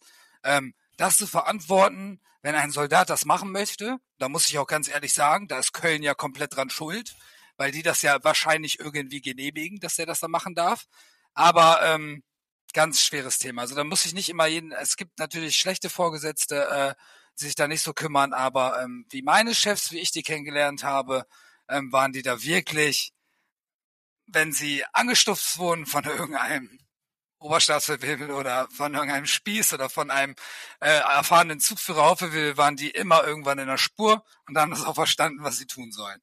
Ja, also aber manche verstehen es halt ja. trotzdem nicht, so wie man Aber sagt, was ich ja. trotzdem sagen muss und der wieder der Bundeswehr zugute halten muss, mhm. sie hat trotzdem eine Sicherung quasi eingebaut für schlechte Vorgesetzte, die eben nicht drauf achten, sondern der BFD oder ich sage jetzt wieder Berufsförderungsdienst, also mal ausgesprochen, ähm, der korrespondiert direkt mit den Soldatinnen und Soldaten. Der geht okay. nicht über den Chef, sondern ich kriege ja. einen Brief vom BFD-Berater oder der Beraterin und der sagt mir, du musst dann und dann da sein, damit wir nach, über deine Zeit nach der Bundeswehr reden. So, das heißt, von daher ist das ganz gut und man muss sich dann auch abmelden, wenn man nicht kann. Das ist quasi schon eine Art Sicherung, dass eben das nicht über ein äh, Schreibtisch des äh, Kompaniechefs oder der Chefin laufen muss, sondern eben, äh, dass es im direkten Richten so eben, dass nichts liegen bleibt. Und da muss ja. ich halt sagen, äh, dass das, also das ist mein Gefühl, dass es eine Art Sicherung ist, äh, dass eben äh, keiner auf der Strecke bleibt und dass man sich mit diesem Thema einfach beschäftigen muss, weil man Ja. eben diese regelmäßigen und das ist so, sagen wir mal, einmal im Jahr die letzten Jahre so, dass man da auf jeden Fall mal Ja. hin muss und dem nochmal sagen muss, okay, was willst du jetzt machen? Ne? Das, das entscheidet sich ja zum Beispiel auch gerade für die BFD-Maßnahmen. Zum Beispiel, wenn ich jetzt zum Beispiel Fitnesstrainer werden will, ja, was ja auch so einige so vorhaben, dass sie, sag ich mal, weil sie gerne Privatfitness machen, dass sie dann sagen, okay, ich möchte irgendwas in dem Bereich äh, nach der Dienstzeit machen, die kriegen keinen Staplerschein vom BFD, weil der BFD-Berater sagt, das ist nicht äh, das ist nicht relevant für dein Zukunft. Ne? Ich könnte aber auch beim nächsten Termin sagen, ich möchte Lagerarbeiter werden, Ja. mache einen Staplerschein und dann beim nächsten Mal sage ich, ah, doch wieder Fitness-Coach, ne? Äh, gib mir bitte hier äh, Physio-Lehrgang. Also ja. Das, äh, man kann das System auch ein bisschen austricksen, was das Okay. angeht. Es gibt natürlich auch immer die Möglichkeit, und das ist natürlich, äh, ich komme ja aus der glorreichen Panzergrenadiertruppe, ist es nicht Ihr so einfach besten gewesen, Lieder, da ihr mal habt die besten. Lieder. Wir sind so und so, die, wir sind auch die, wir sind auch die, ey, ganz ruhig bleiben, wir sind auch die, wir sind auch die Kleinsten. Auf jeden Fall. Wir passen überall rein. Also ich auf jeden Fall war einer der Kleinsten. Aber egal. Ähm, will jetzt nicht sagen, dass sie alle klein sind, aber für einen Puma muss es ja auch so sein. Ähm, was wichtig ist, dass man natürlich auch ähm, eine Ausbildung in der Dienstzeit natürlich machen Klar. kann. Man kann ja über Ja. den BFD auch schon den Bürokaufmann, Mhm. Kommunikation, wie auch immer das alles jetzt heißt, ähm, oder auch seine mittlere Reife nachmachen, auch sein Abitur. Es ist ja alle Möglichkeiten offen. Nur das Problem an der ganzen Sache immer ist, also bei uns haben wir es zwei Stück gemacht, ähm, neben den Dienst, es gehen schon wieder natürlich auch die Soldaten verloren, die dann in den, in den Zug fehlen oder in der Gruppe für den Übungsplatz. Ich habe auch einen durchgehend abends sogar noch um 20 Uhr weggefahren, weil der noch, glaube ich, eine Stunde Schule hatte. Und dann war der halt wieder um 7 Uhr auf der Bahn. Ja. Ja, Also es geht, also gehen tut's auch, aber ähm, muss der Vorgesetzte natürlich dann auch abhaken. Und irgendwann ist ja auch begrenzt, dieser Sonderurlaub auch mal aufgebraucht. Außer man ist halt auch ein guter, sage ich immer, weil man ist wirklich, wirklich, man wird schon leicht bevorzugt, wenn man ein bisschen was mehr macht. Und es ist auch gar nicht so schwer, mal irgendwie doch die Flasche irgendwie, keine Ahnung, aufzuheben oder das Büro zu fegen, das geht alles. ähm, dann läuft das eigentlich auch. Genau, immer ein bisschen mehr machen, ne, so dass man eben keinen Ja. Ärger kriegt und dann jemand sagt, oh, cool, er hat ein bisschen was mehr gemacht, so ungefähr. Ne? Dings. Ja, aber du musst doch, also die soll, jeder soll, ich, ich sehe das so, jeder Soldat bei uns in der Kompanie, der irgendwann vielleicht aus dem Zug in den äh, Kompanietrupp gewechselt ist oder irgend sowas in der Richtung, also näher an den Chef ran und auch an den KTF und sowas und an die Planung mitgegangen ist, ähm, das waren ja auch wirklich keine Vollidioten, die da hochgekommen sind, weil nimmst- man nimmt ja keinen Vollidiot, also nicht den, den Panzergrenadier, der halt, keine Ahnung, immer noch probiert, die Kette zu klauen. Ja, also, ähm, aber, aber in seinem, in seiner Spezialisierung, genau für das MG, wirklich, wenn er dahinter ist, dann ist das genau sein Lifestyle, Deckungsfeuer schießen. Das kann der. Das kann nicht der andere, der zum KTF wahrscheinlich gegangen ist. Der kann halt einfach besser äh, wichtigere Sachen machen, Material warten oder wie auch immer. Ähm, und ich sage, ähm, da müssen halt, jeder muss ja irgendwie sich identifizieren mit seinem Beruf und das macht ja auch höchstwahrscheinlich einer, der lange verlängert und deswegen sage ich, dass die das vielleicht ab und zu auch vergessen einfach. Oh, Dienstzeitende ist und ich bin doch schon geiler Macker. Ähm, wenn ich jetzt rauskomme, ich merke es ja selber, ich am eigenen Leibe, ähm, dass es auf jeden Fall draußen muss man komplett, weil ich gehe komplette andere Richtung, weil ich ja quasi 2019 raus bin, ich gehe komplette andere Schiene, nichts mehr mit Bundeswehr zu tun, was theoretisch gesehen eigentlich auch vielleicht gar nicht, also für mich ist das richtig, aber aus anderer Ansicht von meinem Freundeskreis und alten Kameraden sagen die, warum nimmst du nicht die Skills, die du alle da in der Bundeswehr gesammelt hast und gehst irgendwo hin und, und machst das für die Bundeswehr weiter. Aber es gibt halt nur die Möglichkeit, nochmal in die Feldwebel, also in die Feldwebellaufbahn halt einzugehen und dann habe ich genau das gleiche Problem vielleicht später mit 50 oder so. Also das ist ja das die große, die große Sache, die ähm, so doof an der ganzen Geschichte ist. Und ähm, vielleicht noch ein, also vielleicht mal kurz zum Fachdienst rüber, weil viele natürlich das so betrachten, äh, wir haben äh, den Fachdienst, wo äh, also hier speziell Feldwebellaufbahn oder ja Unteroffizierslaufbahn mit Porte P, aber nee, Fachdienst gibt's auch mit ohne Porte P, ähm, die ja zum Beispiel ähm, in der Dienstzeit einen Beruf erlernen über eine mhm. zivile Ausbildung, also ja. ZAW, zivile, keine Ahnung, irgendwas. So, ähm, und äh, die machen dann nach so viel und so viel Jahren, machen die halt einfach eine ganz normale Ausbildung. Ich glaube, die geht sogar wirklich drei Jahre, zweieinhalb Jahre, so wie es halt im Zivilen ist, machen das in einem zivilen Unternehmen, sind dann irgendwie so ein Betreuungstruppenteil zugeordnet und machen eigentlich quasi diese Ausbildung zivil, ja. Und das ist, glaube ich, eher für Leute, die nicht in der Bundeswehr sind, auch ein attraktives System. Ich gehe zur Bundeswehr, kriege ein vollwertiges Gehalt nach meinem Dienstgrad und äh, mache einen Beruf. Und jetzt muss ich mich mal kurz outen. Ich war auch mal heizungsnah eingesetzt in der Stabsvermeldekompanie bei der bei einer Frau Persfeldwebel oder hier Hauptverwil, die auch Persfeldwebel war.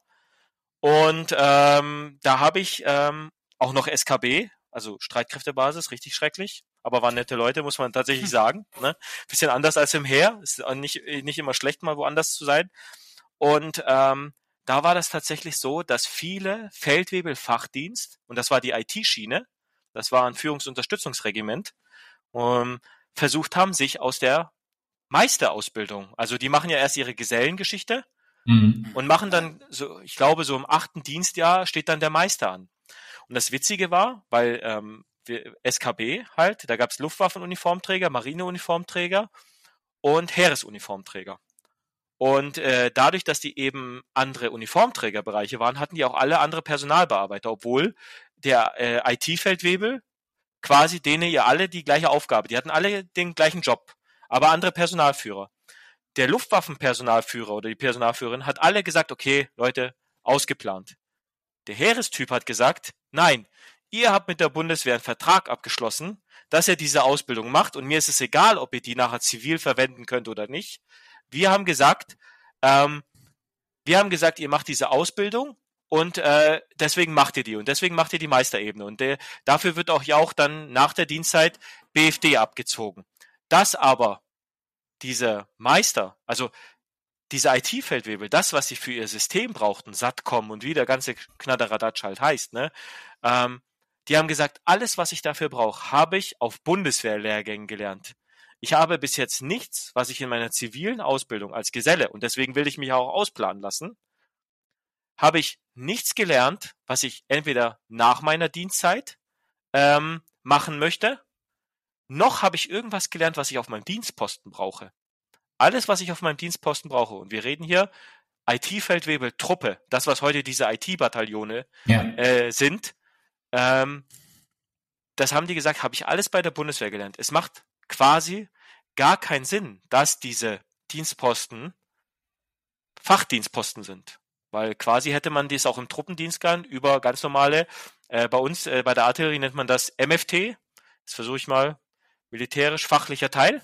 Ja, das ist dann da, wo dann der Feldwebelanwärter einfach seine artilleristischen, also seine mhm. dienstpostenbezogene ähm, Ausbildung bekommt. Also wenn er jetzt Geschützführer werden soll, dann ist es eben Panzerhaubitze, Mars, Raketenwerfer, Mars, KZO halt, KZO, ne, so. Ähm, und ähm, das ist dann auch etwas, das, das wirkt sicherlich von außen attraktiv, wenn man sagt, ähm, du kriegst eine Ausbildung, kriegst volles Gehalt und danach bist du Meister IT Systemadministrator. So, und die stellen aber in der Dienstzeit fest, ist gar nichts für mich. Ja. Kommen aus der Geschichte gar nicht mehr raus. Ja. Haben weniger ja. BFD als die anderen, ja. Und das ist auch etwas, wo ich so sage, das mag auf den ersten Blick wie was Cooles klingen, aber im Endeffekt ist dann auch wieder so diese Fürsorge, wo man sagt, okay, wenn doch diese Person das gar nicht für den Dienstposten braucht und auch noch ähm, das gar nicht mehr nach der Dienst, dann plan ihn halt aus. Er hat ja die Gesellenprüfung gemacht. Ja, und der BFD geht ja ein bisschen verloren. Ja, darum geht es ja den meisten, meisten Soldaten genau. auch noch. Sind ja neun Monate, ja. glaube ich, oder so. Ich sag mal neun Monate den Raum, die dann verloren gehen und das ist für die meisten schon, ja, Schulbank drücken, ne? Also von ja. der Zeit her, ne? Oder ist eine Schwangerschaft halt, wo man mhm. was machen kann. Ja, das ne? ist, und das ist halt etwas, ähm, dieses vermeintliche, dieses vermeintliche, ich mache ein Studium oder ich mache eine Ausbildung während meiner Dienstzeit, ist, glaube ich, mehr von außen. Ich glaube auch, dass es viele Offiziere gibt, die sich vielleicht denken, hätte ich mal das Studium nicht gemacht, ich glaube, ich will jetzt was anderes nach zwölf Jahren machen. Das war meine Idee als 17, 18, 21-Jähriger. Naja, das grundsätzliche Problem hast du halt bei all diesen Sachen, Und das ist natürlich anders, als äh, wenn du irgendwie, ich sage jetzt mal, mit 18 von der Schule abgehst und nicht zum Bund gehst. Hm. Du triffst eine massive Entscheidung, von der ich glaube, dass du sie gar nicht absehen kannst in dem, was sie bedeutet. Genau. Ja, während ich das aber bei einer 18-Jährigen oder bei einem 18-Jährigen, der das im zivilen Leben macht, das relativ schnell korrigieren kann, kann ich das in der Bundeswehr halt nicht schnell korrigieren. Mhm. Ja, und es ist halt ganz einfach. Ich meine, ich muss ja nur darauf zurückgehen, als ich 18 war. Sind Entscheidungen, die du triffst. Ich meine, ganz ehrlich, da überblickst du gerade mal das nächste Jahr. Aber wenn du zum Bund gehst, in, in was für einer Konstellation musst du die nächsten vier Jahre vielleicht überblicken. Ja. Und das hat, ja. den Blick hat kaum einer. Ich schließe nicht aus, dass den Blick ein paar Leute haben, aber den Blick hat kaum einer. Ja, weil einfach in der Zwischenzeit Leben passiert. Ja, genau, klar. Ich habe eventuell nach der Bundeswehr eine Familie, was ich einfach vorher nicht hatte.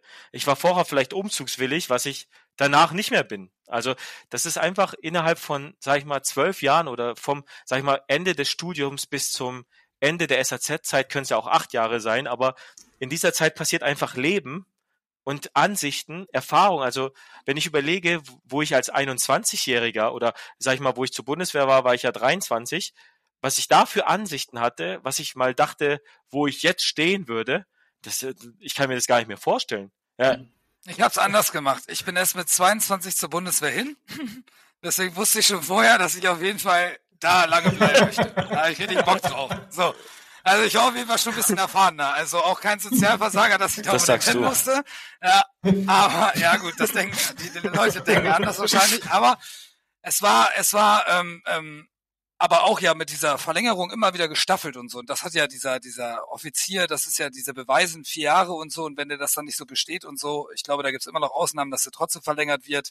Ähm, dann ist er auch weg vom Fenster. Aber wie ihr schon beide auch sagt, das ist, glaube ich, die Entscheidung ist schon ziemlich krass. Und das ja auch nochmal wegen diesen SSS 25. Das ist ja, oder wir hatten ja, also ich sag ein kurzes Beispiel, da machen wir echt eine Pause. Ne? Also, ähm, aber ganz schnell geht das. Ein Soldat, der bei uns reinkommt, da war ich äh, im achten Dienstjahr, glaube ich, so circa, ähm, der war sofort eingestellt als Zeitsoldat zwölf Jahre. Sofort. Sowas gab's mhm. bei uns gar nicht, haben wir noch nie gesehen. Da kam der bei uns in die Kompanie und dann war das eine richtige Blase. Der ist den ganzen Tag, der hat, der hat nicht zwei Erbsen im Kopf, der hat nur eine und die ist immer wieder hin und her gerollt. Der konnte nichts. Der konnte wirklich gar nichts. Wir wussten nicht, was wir mit dem machen sollen. Und sorry, und wenn unser Zugführer gesagt hat, hör zu, Dampfi, du gehst ja jetzt runter und er muss diese Waffe reinigen. Ja. Und wenn er das nicht macht, macht den Kopf, ne, wie, wie er es hinkriegt.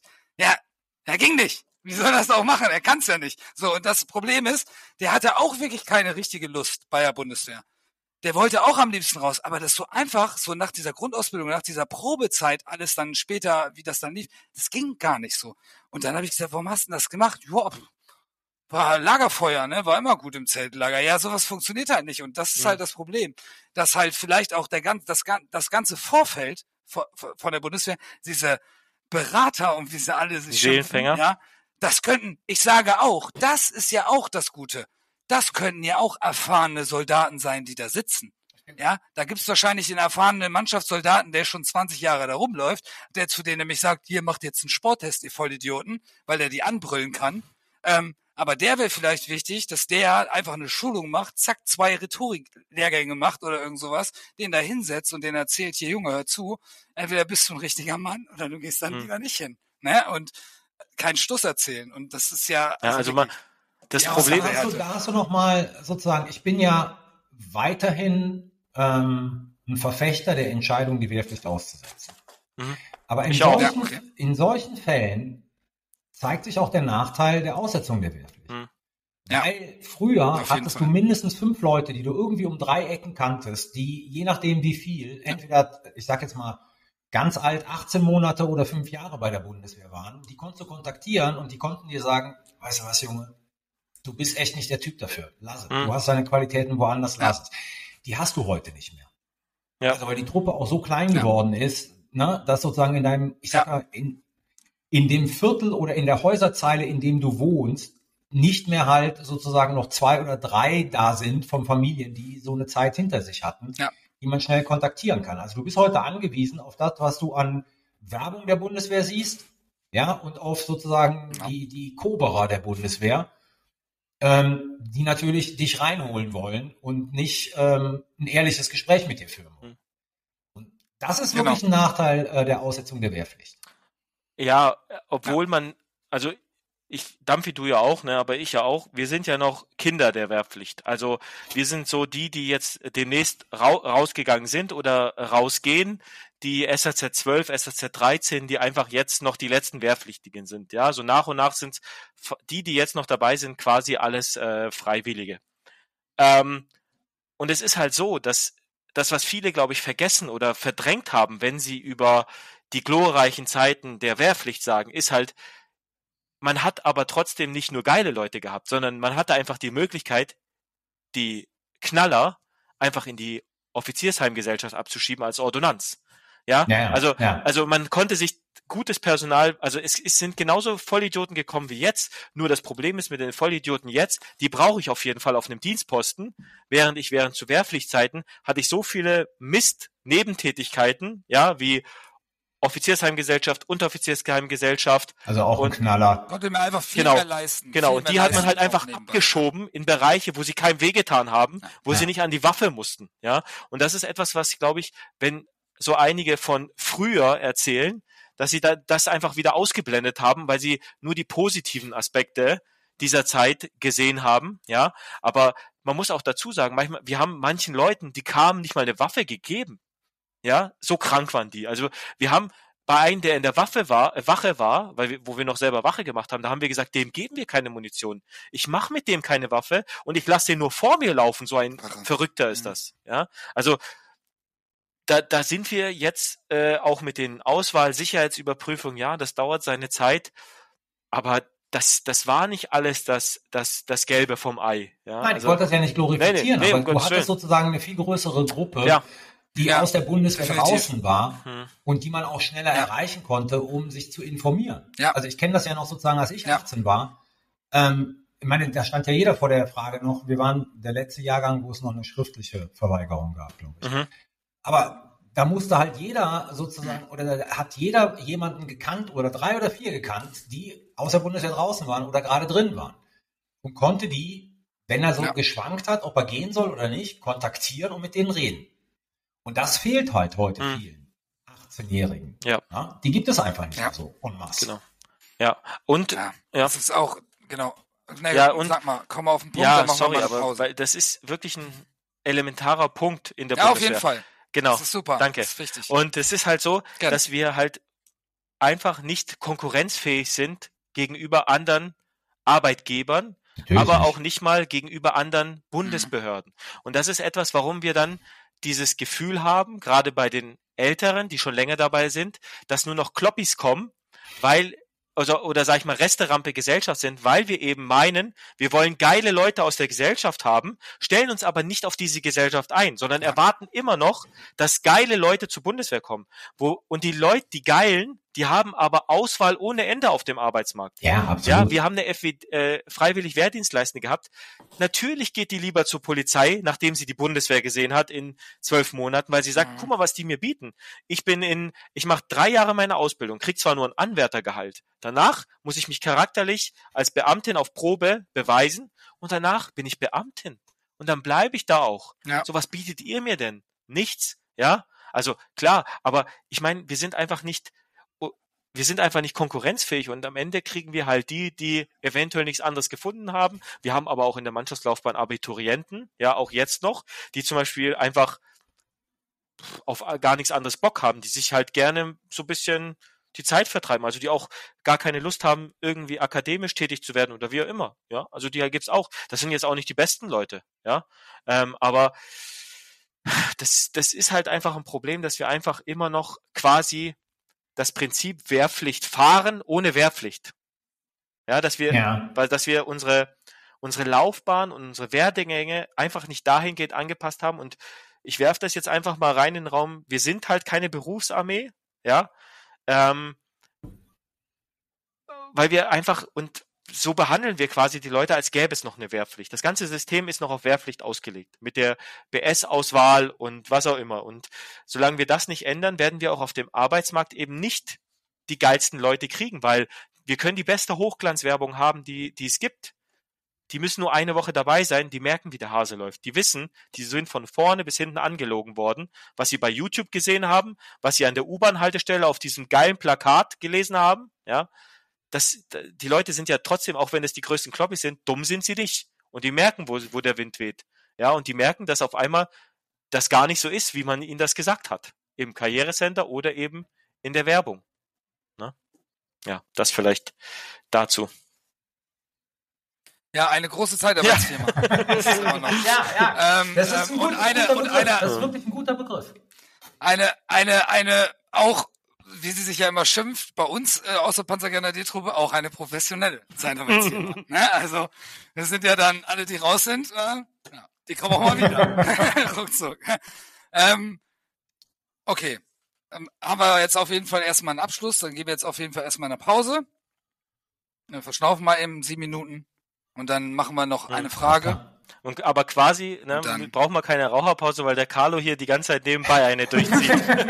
das ist auch geil, wie in so einem alten 50er-Jahre-Streifen oder diese alten Talkshows, weißt du, wo die dann auf so einem geilen Sessel saßen und einfach noch geraucht haben. Ja, cool, ne? So, oder ich, ich denke auch so, auch sogar, äh, ich bin die letzte Fahrt, das kann ich noch mal kurz sagen, die letzte Fahrt im äh, äh, in der Bahn noch gefahren, äh, wo man noch rauchen durfte, bis, bis 0 Uhr. Dann habe ich wirklich genau bis 23, 23,59 habe ich mir da meine zwei Kippen durchgezogen, die habe ich gleichzeitig angemacht und dann kam der Schaffner und hat gesagt, ja komm, rauch noch auf, aber eigentlich ist es rum. Ne? So, war auch immer schön, diese zelebriert, ey. Ne? Ja, okay. sehr gut. Ja, also dann machen wir ein Päuschen und Alles dann bis klar. gleich, Jungs. Bis gleich. Ciao, ciao.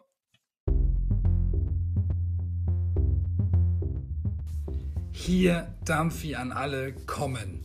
Die NATO im Deutschen häufig als Atlantisches Bündnis oder als Nordatlantikpakt bezeichnet, ist eine internationale Organisation ohne Hoheitsrechte. Ihre Mitgliedstaaten behalten ihre volle Souveränität und Unabhängigkeit. Basis der NATO ist der Nordatlantikvertrag nach Artikel 51 der United Nations Charter. Ihre Organisation versteht sich nicht nur als Verteidigungsbündnis, sondern auch als militärisch-politische Organisation von 30 europäischen und nordamerikanischen Mitgliedstaaten mit dem Ziel eigener Sicherheit und weltweiter Stabilität. Ende. So. Grüße. Spricht jetzt nicht für Panzergrenadiere. Bin ich ja auch nicht mehr. Doch, Reserve, ne? Reserve bin ich. Ja. Bin ich oh, AD? Ja. Nein, ich bin Reserve. Grundbeorderung ist auch mit der, ein mit Thema, der, mit der Frisur leider nicht mehr. Erst, oh ja, erstmal, Man-Bun, Man-Bun. ja, erstmal willkommen zurück. Äh, Wir sind wieder aus der Pause. Wir sind immer noch äh, beim Buddy Talk, nicht beim Sicherheitspot. Äh, was ich aber auch ganz gut finde, habe ich heute auch eine Folge gehört und war auch sehr begeistert. Da bist du ja auch, äh, ähm, Carlo, da bist du ja auch Co-Host, sagt man ja so schön. Ja. Ähm, sehr, sehr gut. Also kann ich nur empfehlen. Ich bin kein Werbungsmann, aber negative Werbung ist auch positiv für euch. hört euch, hört euch unbedingt die letzte Folge an. äh, Das Afghanistan-Desaster. Sehr, sehr interessant, informativ. Kann ich nur loben. Also, äh, was auch, äh, das muss ich mir aber auch noch anhören, was mir der Dario letztes Mal gesagt hat, dass er sich äh, zum Beispiel die Folge mit den Wahlprogrammen angehört hat, da er gesagt hat, da muss ich die nicht selber lesen, was nicht schlecht ist. Ja, Ja, die, die ist halt nur ein bisschen lang geraten. Ich meine, la- lange Podcasts kennt ihr ja, macht ihr ja ständig. ja, ja, Ja. leider ja. Ja, aber Sehr gut. die Ähm, laufen auch nicht so schlecht, die langen, muss ich ehrlich sagen. Also manche stehen irgendwie drauf oder sind halt äh, Masochisten oder wie das heißt. Ja. Ne? Nee, nicht Masochist. ja, das passt schon. Ihr, ihr könnt das ja machen wie dieser berühmte Zeit-Podcast. Ich weiß nicht, ob ihr den kennt. Da Nee. wird ein Gast eingeladen und Okay. der kriegt ein Codewort. Und dann wird Ah, er so lange gut. gefragt, bis er irgendwann mal sagt, das Codewort. Und dann wird abgebrochen. Mhm. Und ich glaube, Ah, die längste okay. Folge war sieben Stunden. So. Oh, Ah, Es gab aber auch irgendwie Oh. eine Folge, die war nur 20 Minuten. Ja, krass. Ja, auch sehr gut. Ja, auch sehr Armin gut. Laschet hatte keinen Bock mehr. Ja, es ist,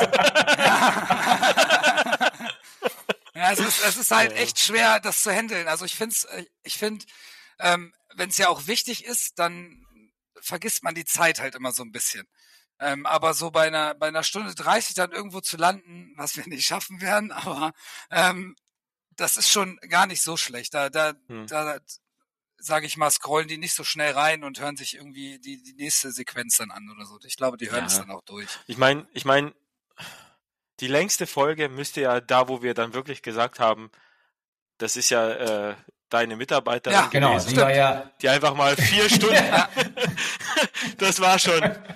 Also da, also ja, ich glaube, da bin ich auch direkt dann zack umgekippt, weil. Gute Marlene, aber auch, auch wirklich richtig klasse und das war auch wertvoll, dass es dann auch so lange geht, muss man ganz ehrlich sagen. Gut, dass wir da zwei Folgen rausgemacht haben, aber ähm, das war echt äh, wichtig. Aber äh, wir, wir ziehen okay. das jetzt auch wirklich durch Palaver in die Länge. Deswegen äh, komme ich da auf jeden Fall nochmal zur dritten Frage. Ähm, in anderen Armeen ist die Zweiklassengesellschaft enorm stark ausgeprägt. Also Beispiel äh, ist ähm, Großbritannien und Frankreich, gehe ich stark von aus. Genau.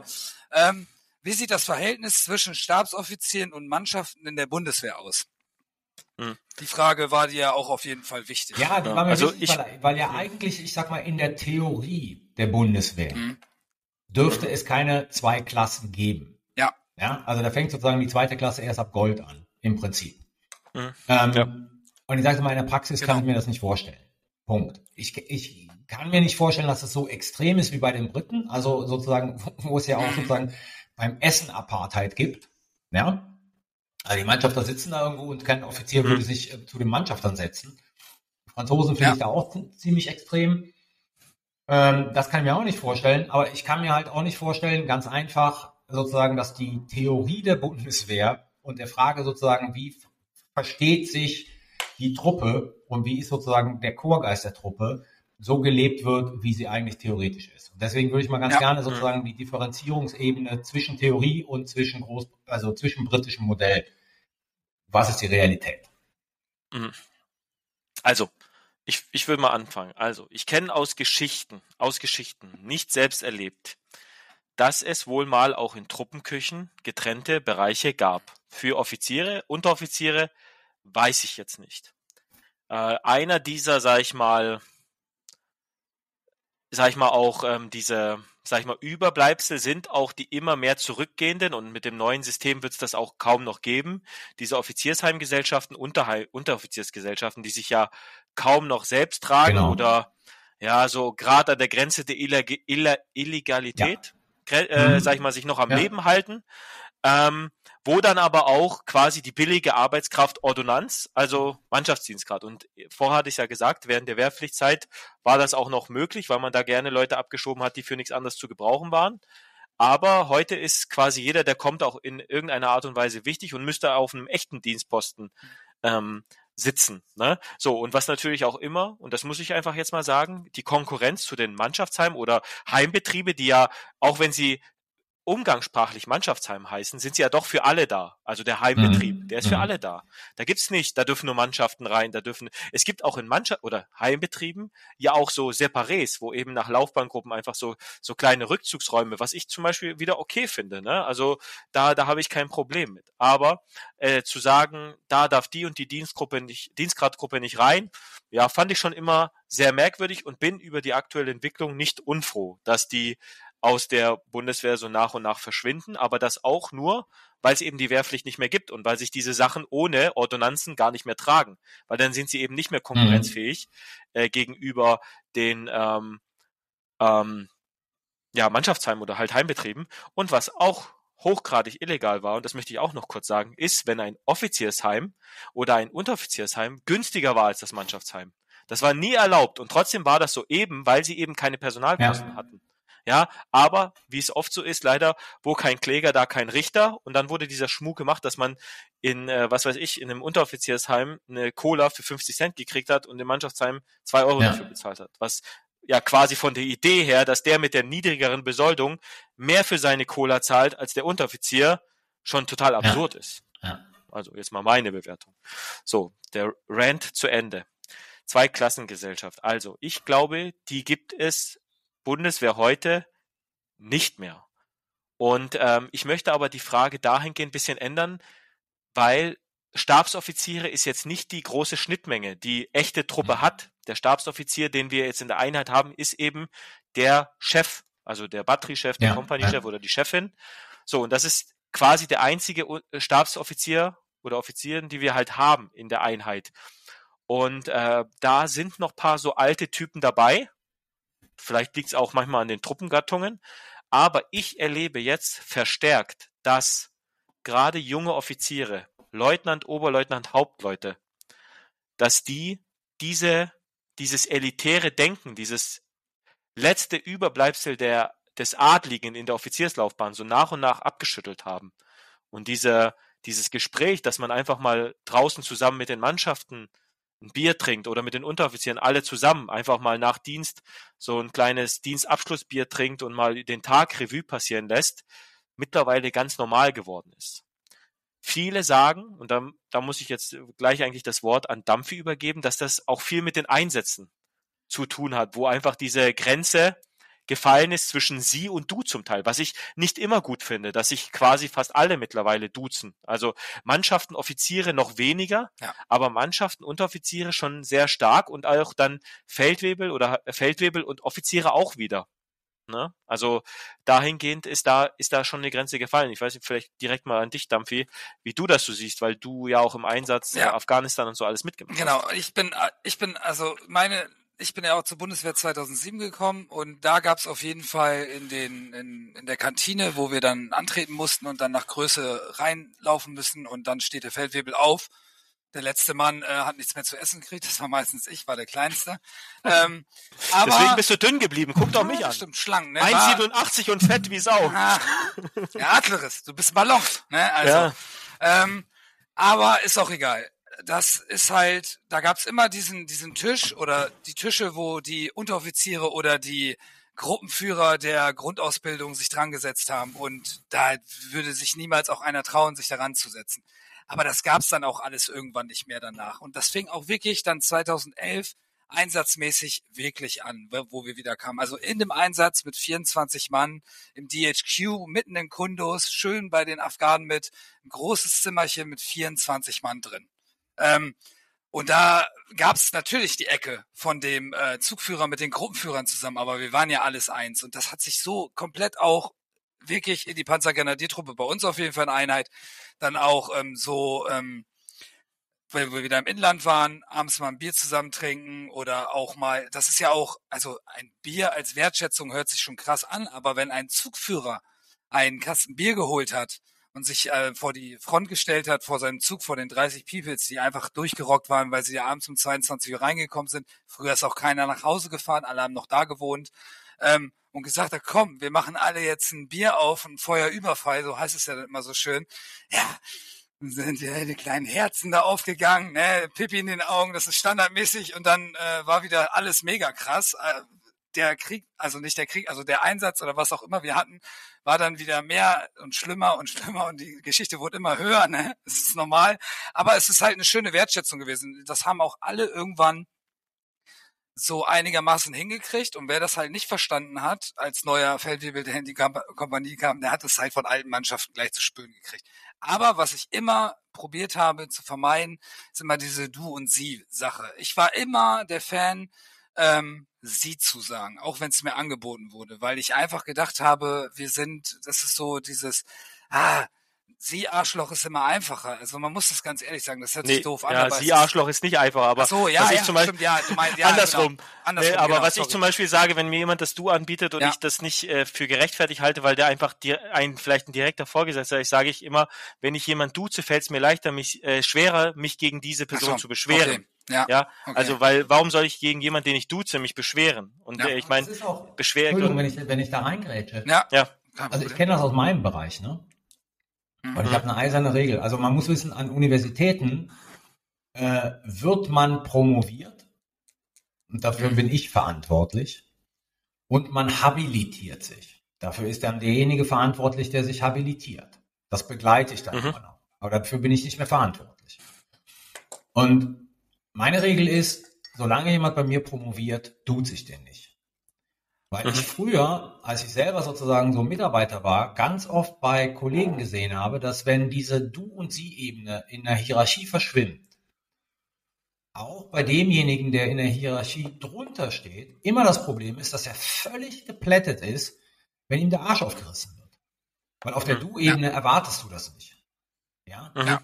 So. genau. Und Ja. es ist egal, wie gut man miteinander zusammenarbeitet, das ist noch immer der Vorgesetzte. Und da muss ich ganz einfach, Ja. also wenn schief läuft, muss ich rechnen, dass der mich total in den Senkel stellt. Und wenn ich aber ständig du und du und du und du, dann waren die meisten völlig geplättet, dass sie plötzlich einen Anschluss bekommen haben. Und daraus habe ich ja ganz einfach gelernt, solange ich für die Leute verantwortlich bin, sieht sich die und die sieht mich. Und danach kann ich zum Du übergehen, weil ja, dann kann ich sie manchmal auch noch in den Senkel stellen, wenn sie meine Mitarbeiter sind. Aber letzten Endes sozusagen ist das ein anderes Arbeitsverhältnis und Dienstverhältnis, das wir dann haben. Ja, und deswegen ja, würde ja. ich immer sagen, bei Vorgesetzten Definitiv. hätte ich immer ein Problem, also mit meinem alten Chef, mit dem ich persönlich engstens befreundet bin, sieht sich mich noch immer. Also das ist einfach Tradition. Mhm. Der, der Mann ist 86, mhm. den, der wird mir nie das ja, Du anbieten. Okay. Ich werde ihm nie fragen, ob wir uns duzen sollen. Hat was mit Respekt zu tun und das hat was mit Hierarchie zu tun. Ja. Das genau. ist auch ähm, ähm, gut. Ich habe das ich sehe das auch noch ein bisschen anders. Zum Beispiel, die Bundeswehr hat ja auch Dienstgrade. Also der davor steht vor dem Namen, Oberstabsfreiter Dampfi. Ja, so haben die mich dann, wenn, und wenn dann immer nur kam, weil irgendwann ist es dann, arbeitet man so eng zusammen, dann kommt er halt nicht. Das ist auch wirklich, es soll jetzt nicht sein, dass ich hier mal auf einen Doktortitel ne, aus bin oder so, ne, so von der, aber Oberstabsfreiter Dampfi und nicht Dampfi, komm mal ran. Ja, hm. ich habe dann immer eiskalt gesagt, egal welcher Dienstgrad das war. Natürlich, wenn es General gesagt hat, der hat mich auch, der hat mich auch einfach nur Gefreiter genannt. Da hatte ich gar keinen Nachnamen. Da war das in Ordnung, da war das in Ordnung, weil der war goldig, ne, so in dem Sinne. Aber ähm, wenn es egal welcher Dienstgrad in der Truppe zu mir gesagt hat, ein Haufewirbel, ein Feldwirbel, sogar der Chef, habe ich immer, niemals auch Hauptmann gesagt, nämlich ich habe immer den Nachnamen gesagt zu ihm, damit er merkt, dass er auch einen Fehler gemacht hat. Das ist meistens nie immer gut für mich ausgegangen, aber die haben es dann irgendwann gelernt, weil das ist auch schon so eine, so eine, so eine Sache, da fängt nämlich das alles an. Und das genau mit dem Du, mhm. mit dem Bierchen auch danach auf ein ähm, Büro oder ähm, immer gesagt, nach Dienstschluss ist das Du natürlich erlaubt, weil wir sind alle mhm. zusammen hier. Aber auch den Soldaten zu, äh, zu erklären, also ich konnte das immer unterscheiden natürlich. Mhm. Äh, wenn der Chef, ich wusste sofort, oh, der Chef kommt, das ist niemals mehr XY mit Vorname. Das ist natürlich jetzt schon wieder der Hauptverwebel. Ja, aber ähm, da gibt's ganz viele, die das halt nicht können und das kam immer ja.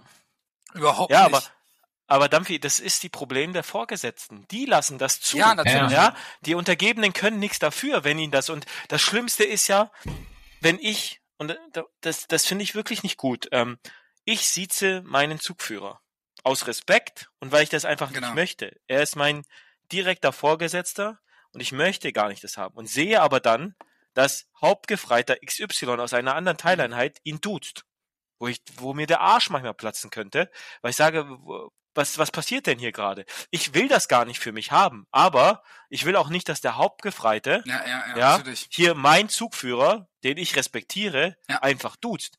Ich weiß auch nicht, wie das passieren konnte dass der ihn duzt. Ich weiß nicht, ob er das angeboten ist oder dass er vielleicht von anderen einfach übernommen hat. Das gibt's ja auch. Das gibt's auch und wenn dann, aber kann auch sein, dass der Vorgesetzte nie was dagegen gesagt hat ähm, und dann das sich einfach so ein bisschen etabliert hat. Ja, ähm, aber es ist es es ist das Problem der Vorgesetzten und das Problem auch und die können sich auch manchmal nicht einig werden. Also ich erwarte als Untergebener von einem Unteroffizierkorps einer Einheit, dass die für sich wenigstens ein einheitliches Verfahren etablieren. Mhm. Wollt ihr eine Meldung oder machen wir alles schneller ein bisschen ohne Meldung und melden uns nur noch beim Chef oder den Offizieren? Ja? Wollt ihr geduzt oder gesiezt werden? Aber der eine so, der andere so. Beim anderen machst du es so wie beim anderen und kriegst einen Anranzer. Ja, beim anderen sagt er, bist du bescheuert? Was meldest du denn jetzt hier? Ja, so. Und das ist das, was aus meiner Wertung oder mich am meisten nervt. Dieses, willkürliche, wahllose und man weiß bei keinem, wo man wirklich ist. Ja, äh, das ist aus meiner Wertung das Schlimmste und ich, ich sehe aus dem ganzen Geduze, insbesondere zwischen Mannschaften und Unteroffizieren, also mit und ohne Portepee, sehe ich keinen Vorteil und ich hasse mich bisschen selbst dafür, dass ich da auch in diesen Trott langsam mit reingekommen bin, weil ich eben, wenn es eben nicht mein direkter Vorgesetzter ist und ich sehe, dass Obergefreiter XY oder äh, wer auch immer ja, schon ja. den sieht, dann, dann sehe ich es gar nicht mehr ein, den zu siezen. Ja, weil der hat den Respekt gar nicht mehr verdient, weil er das von diesen Dienstgradgruppe zugelassen hat. Ja, und wenn das alle machen, komme ich mir auch blöd vor als Oberstabsgefreiter mit zwölf Jahren Dienstzeit, den auf einmal zu ja. siezen, den 23-jährigen Feldwebel. Ja. So, also ja, es gibt viele Fälle, es gibt ah. viele Fälle, die man da als Beispiel nehmen kann. Das ist die Grußpflicht zum Beispiel in der Kaserne. Boah, Wie gehe Dampfi, erzähl bitte die Geschichte von dem äh, Scharfschützen, der sich die Vorschrift auswendig gelernt hat. Ich weiß. Da, dieser 40-jährige äh, Oberstabsgefreite ja, kannst du nicht bei euch Scharfschütze. ja, ja. Was hat er denn gemacht? Der hat doch dann die Vorschrift zitiert, wenn ihn einer nicht zurückgegrüßt ja, hat. Ja, natürlich, natürlich. Also das, das Ding an der ganzen Sache ist, also ich habe immer, ähm, egal, also natürlich ist es eh meine Pflicht als Mannschaftssoldat, weil ich rede ja aus der Person, weil ich das ja nur war. Ähm, war es ja immer meine Pflicht, jeden Dienstgrad zu grüßen. Also definitiv einer der, mein Vorgesetzter, nicht mein Vorgesetzter, der höher ist, nämlich jeder, der höher als ich ist. Und das ja. ist einfach, weil es kann ein Unteroffizier schon sein. Ne? Egal, mhm. ob der gerade mal ein Jahr gegen die Wand gelaufen ist, das ist vollkommen egal. Ne? Vorgesetzverordnung gibt das so her, passt schon. Ähm, und ich habe jeden gegrüßt und ähm, ein Kamerad von mir hat das auch immer gemacht und der ist wirklich, ähm, der geht ja, der ist sogar in die Feldwebellaufbahn noch gegangen, auch SSS 25 gewesen und äh, umgeschult und der ist aber so ein Typ so, wo ich auch so sage, da sage ich halt, dafür ist es gut, dass es vielleicht doch dieses gibt, lass die Leute bloß nicht gehen, weil der ist einfach, der ist gemacht für das System. Der, der ist mit Herz und Seele dabei und das ist ja auch, und da, dann sage ich auch, jeder länger bleiben, aber eine Perspektive natürlich geben. Ne? Und der hat einen Stabsunteroffizier gegrüßt und der hat nicht zurückgegrüßt und hat er gesagt, äh, Grundstellung einnehmen, mach Gas, hier in der Vorschrift steht das und das, bam, bam, bam, du hast zurückzugrüßen, was soll die Scheiße? Ne? Also das ist halt auch das Ding, was dann irgendwann alles untergeht. Es fängt ganz kleine mhm. Sachen, Hände in der Tasche, ja. in der Raucherecke, ich sag so ganz kleine Sachen. Und man weiß einen Feldwebel, ich will nichts gegen Feldwebel immer sagen, aber leider waren die halt immer da und haben Scheiße gebaut. Ja, ähm, und unser Spieß hat das so vorbildlich gemacht, wenn ein Soldat die Hände in der Tasche hatte. Dann gab es zwei Möglichkeiten. Entweder du zahlst in die Kompaniekasse richtig Kohle ein und kriegst dann, also die Kompaniekasse, die es nicht geben darf, sorry, ne? Ähm, oder du kommst zum Spieß hoch, bringst sein Nähzeug mit und der näht dir die Taschen zu. Dann haben die Hände da auch nichts mehr verloren nichts mit Handschuhe, oder, dann werden die Taschen zugenäht. Und ähm, das kann man auch einfach mal machen. Ich finde das auch eine super Idee. Und dann steht da ein Fellfebel in der Raucherecke, ja, hat die Hände in der Tasche, dann gehe ich da rein, ja, äh, und sag so, ja, ich wollte sie mal drauf hinweisen, weil ich ihn wirklich nicht kannte. Die Hände, also beide Hände in der Tasche ist halt ein Verbrechen. Eine ist cool. Da hat halt der eine rausgeholt, die eine noch drin gehabt, hat gesagt, nee, das war auch falsch, weil alle machen das jetzt nach, weil sie auch cool dann wären. Das ist Kacke ne? Und der hat dann nicht gehört und dann habe ich halt gesagt, okay, dann ist das so. Aber wie es halt die Geschichte halt weitergeht, wollen die irgendwann ja immer was von einem. Und wenn man schon so lange dabei ist, gibt man denen das dann natürlich nicht. Aber es ist halt einfach so, na, Vorbild nach Vorbild führen. Das ist ja so. Man mhm. ver verlangt ja auch, äh, unser Zugführer ist durch irgendwelche Wasserbecken mit uns gesprungen. Er ist halt erst reingesprungen, dann sind wir reingesprungen auch führen von vorne. Ja, ja. Genau, ja, das ist halt alles wichtig. Und da fängt das auch genau mit dieser ähm, Zweiklassengesellschaft. Ich glaube, die existiert wirklich, wirklich nicht. Also auch diese. Oftsheim mhm. oder so. Ich wurde auch mal eingeladen, da zu essen oder zu frühstücken. Ähm, aber ich bin dann, hab dann abgesagt einfach, weil ich mich ungewohl gefühlt hätte halt in dem Moment mhm. wahrscheinlich. Ja. Also, ja. Also ich, ich finde auch, die gibt es in der Bundeswehr so nicht mehr und Nur egal, nicht mehr so viel ich, Kumpel. Ja, halt. ich muss schon wieder ein bisschen ähm, mich outen. Ich war nochmal heizungsnah eingesetzt in einer Kommandobehörde und äh, da ist ja dieser tägliche Kontakt mit Stabsoffizieren. Oberstleutnant ist da ja fast der niedrigste Dienstgrad, ja, das sind, die sind fast zum Kaffeekochen da. Ähm, da ist auch der Umgang dann wie in der Einheit mit Unteroffizieren, weil ähm, dass einfach, dass einfach da die meisten Leute sind halt da Stabsoffizier, also mhm. also Oberstleutnant und dann ja. äh, sind die auch anders mit Mannschaften als jetzt in der Einheit der Feldwebel, ja oder ähnlich. Also und ähm, das ist immer immer verschieden auf jeder Einheit, wo man ist und gerade auch in Einheiten ähm, Im Stab ist es ja auch so, da sind mehr Stabsoffiziere, da ist offizierslastiger und die Mannschaften im Stab gehen anders mit denen um als die Mannschaften, die mal zu Besuch, also was heißt zu Besuch, aber mal in den Stab müssen aus einer Einheit, die äh, dann natürlich Meldung machen und wie auch immer. Ja, also das ist, das ist immer, kommt immer auch auf die Ebene drauf an, wo man ist. Ne? Und kennt man ja. die Leute, kennt man sie nicht? Äh, hat man sich ein Standing im Verband oder in der Behörde oder wo auch immer aufgebaut oder eben nicht? Ja, der Kloppi wird auch immer wie der Kloppi behandelt und der, der einfach was vorweisen kann, der wird ganz anders behandelt. Ne? Der wird äh, fast schon hofiert. Also das, ähm, das, das ist halt einfach so und ich glaube, das liegt einfach in der Natur der Sache.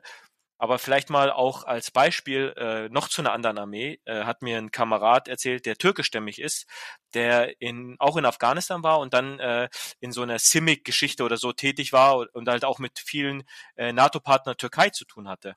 Der hat gesagt, er durfte als Mannschaftsdienstgrad Oberstabsgefreiter Deutsch mit türkischer Abstammung, der auch Türkisch sprechen konnte, am Tisch sitzen mit Offizieren der türkischen Armee und die Mannschaften der Türken durften das nicht. Die durften die quasi fast gar nicht angucken. Die Türken, die Türken ja. sind ein extrem krasser Fall. Also ich meine, das habe ich nicht erwähnt. Okay. Ich kenne die türkische Armee ziemlich gut, mhm. weil ich lange mit denen zusammengearbeitet mhm. habe. Ich kann einfach nur mal, ich war mal in Izmir, Regional Command mhm. NATO. Und ähm, habe da mit dem kommandierenden General was zu tun gehabt und habe den dann aber auch so gefragt, wie ist denn so die Erfahrung mit den Türken? Ne? So. Mhm. Und der sagte auch, ey, ich kriege hier türkische Wehrdienstleistende und ich kann die im Prinzip sechs Monate lang einsetzen, um den Fußboden zu fegen, da beschwert sich keiner. Wenn ich das mit irgendeinem anderen NATO-Partner habe, dann ist das Telefonat nach einer Woche nach Hause und irgendjemand ruft mich an und sagt, ob ich noch eine Tassen im Schrank habe. Also mhm. da ist die Kultur, also das ist keine Zweiklassenarmee, das ist sozusagen ja. eine Apartheidsarmee. Muss man einfach ja. sagen. Ja. ja. Nee, aber was er halt so krass fand, weil er sich ja auch mit den türkischen Mannschaften unterhalten konnte, dass halt einfach akzeptiert wurde, dass äh, er als Mannschaft, und das wussten die türkischen Offiziere, dass er Mannschaftsdienstgrad der deutschen Armee war, dass sie es trotzdem mit ihm sich ganz normal unterhalten haben. Ja. Und quasi die Mannschaften der türkischen Armee nicht mit dem Arsch ja. angeguckt haben. Also es war quasi nicht, äh, also es war wohl vielleicht sogar so festgelegt, dass man denen nicht in die Augen schauen soll oder sowas. Ja, also das, ja, das fand er ja halt alles sehr Show krass. Forces der türkischen Armee dann gegenüber der deutschen Armee ist natürlich auch klar, ne? Also nach außen äh, so, so erstmal gut zeigen. Das andere wird eh nicht gesehen, das geht ja auch gar nichts an, so nach Motto ist ja ganz mhm. klar, dass sie dann vielleicht so reagiert haben, außer sie wären halt krass gewesen, hätten ihn auch so abgestoßen wie die, wie die türkischen Soldaten halt, ne? Ja. ja. Also Fazit, Bundeswehr keine Zweiklassenarmee, oder? Auf jeden Fall nicht, ja. Sehr gut. Aber auf, auf jeden Fall ähm, sollten sie halt, das ist ja das Schöne an der Bundeswehr und das habe ich, also das werde ich wahrscheinlich auch, gehe ich stark von aus, auch in den nächsten Jahren auch noch vermissen. Es gibt für alles eine Vorschrift. Ja, ja, ja klar. Es ist eine Traumlandschaft der Vorschriften. Die gibt's auch alle online, die gibt's fast alle auf dem Tablet sogar schon, ja. Der Panzergrenadier hat sie immer noch nicht auf dem Tablet gesehen, aber die gibt's da, ne? Und Panzergrenadiere können auch meistens nicht lesen. Ja, das bleibt mal ruhig. Wir müssen über Fallschirmjäger dann sprechen langsam, ne? Weil dann kriegen wir auch wieder Feuer. Ähm, das Wichtige ist, Fallschirmjäger können alles... dazu noch nicht mal schreiben. So. ja, das ist sehr gut. Endlich haben wir einen auf der Seite, der auch so denkt, ja. Ähm, aber wichtig ist ja, dass es steht, es ist so einfach gemacht. Nachlesen, ob das immer alles richtig ist, was da drin steht, oder ob das überarbeitet werden muss oder irgendwie angepasst werden muss, ist die andere Frage. Aber der größte Kram, also sowas, was mit Anzugsordnung und generell mit, mit Grußpflicht und so zu tun, das ist schon mhm. gut gemacht, muss man ganz ehrlich ja. sagen. Und das, und das ist auch so eine Unart, und jetzt rede ich mal wirklich bisschen schlecht über Generale, ähm, dass die einfach nur noch ja. Namen sagen, weil die das cool. in der Stabsarbeit, ja, Herr so und so und Herr, Geil. ja, Herr ja. Müller, Herr Akdemir oder lass was die immer. aber, lass die. Die kennen gar keine Dienstgrade mehr, die können nicht mehr grüßen, die können keine Grundstellung mehr, die sind so ver, also ja, die sind so aus der Behörde kommen die nicht mehr raus, quasi. Ja, ich sage aber trotzdem, also, äh, sobald da Gold drauf ist und man wirklich mit dem mal ein vernünftiges Gespräch hat, das ja. ist wirklich wertgeschätzter, als was ich sonst mit irgendwelchen ja. Vorgesetzten in meiner Das stimmt, hatte. das stimmt. Mit, das ist schon mal ganz ja, wichtig. Doch. Und da kann ich auch gerne, ja. wenn ich Oberstabsgefreiter bin, einfach mal Gefreiter sein. Ne? Also gar nicht so schlimm. Aber ähm, ich glaube, das ist bei denen noch was, das ist bei denen was ganz anderes. Der, der also, Atju, der Atju wird definitiv deinen Dienstgrad kennen. Ja, das der ist ja der, der, der, wichtigste okay. Mann halt eigentlich, ne? So, der, der, der da auch im Hintergrund ist. Aber aber du, ich muss dir da wirklich recht geben, ein General, der sucht quasi Mannschaften mit den ja, Augen. Und dann geht er dahin und quatscht mit denen ähm, und sucht das direkte Gespräch und wirklich viele Generale, die sind, glaube ich, auch in dieser Position. Es gibt immer Ausnahmen, aber die sind eben in dieser Position, weil sie eben von Grund auf empathische Menschen sind, in Grund auf wahrscheinlich gut mit ihren Leuten umgegangen sind und irgendwann in diese Position gekommen sind. Ja, gibt bestimmt äh, Ausnahmen und äh, es gibt auch Generale, die, glaube ich, äh, so Spitznamen hatten wie ach, den Menschenverbrenner oder halt, dass, dass die die Leute halt so überfordern die ganze Naja. Zeit ähm, und wie auch immer. Aber ähm, muss ich dir 100% recht geben. Also äh, das, das ist so eine Sache, wo man sagt, und das ist, glaube ich, auch was Spezielles in der deutschen Armee, dass ein so Generalinspekteur eine Gruppe von Mannschaften sieht und erstmal ein Gespräch mit denen anfängt. Mhm. Ja, Ja. das stimmt schon. So, also Ja.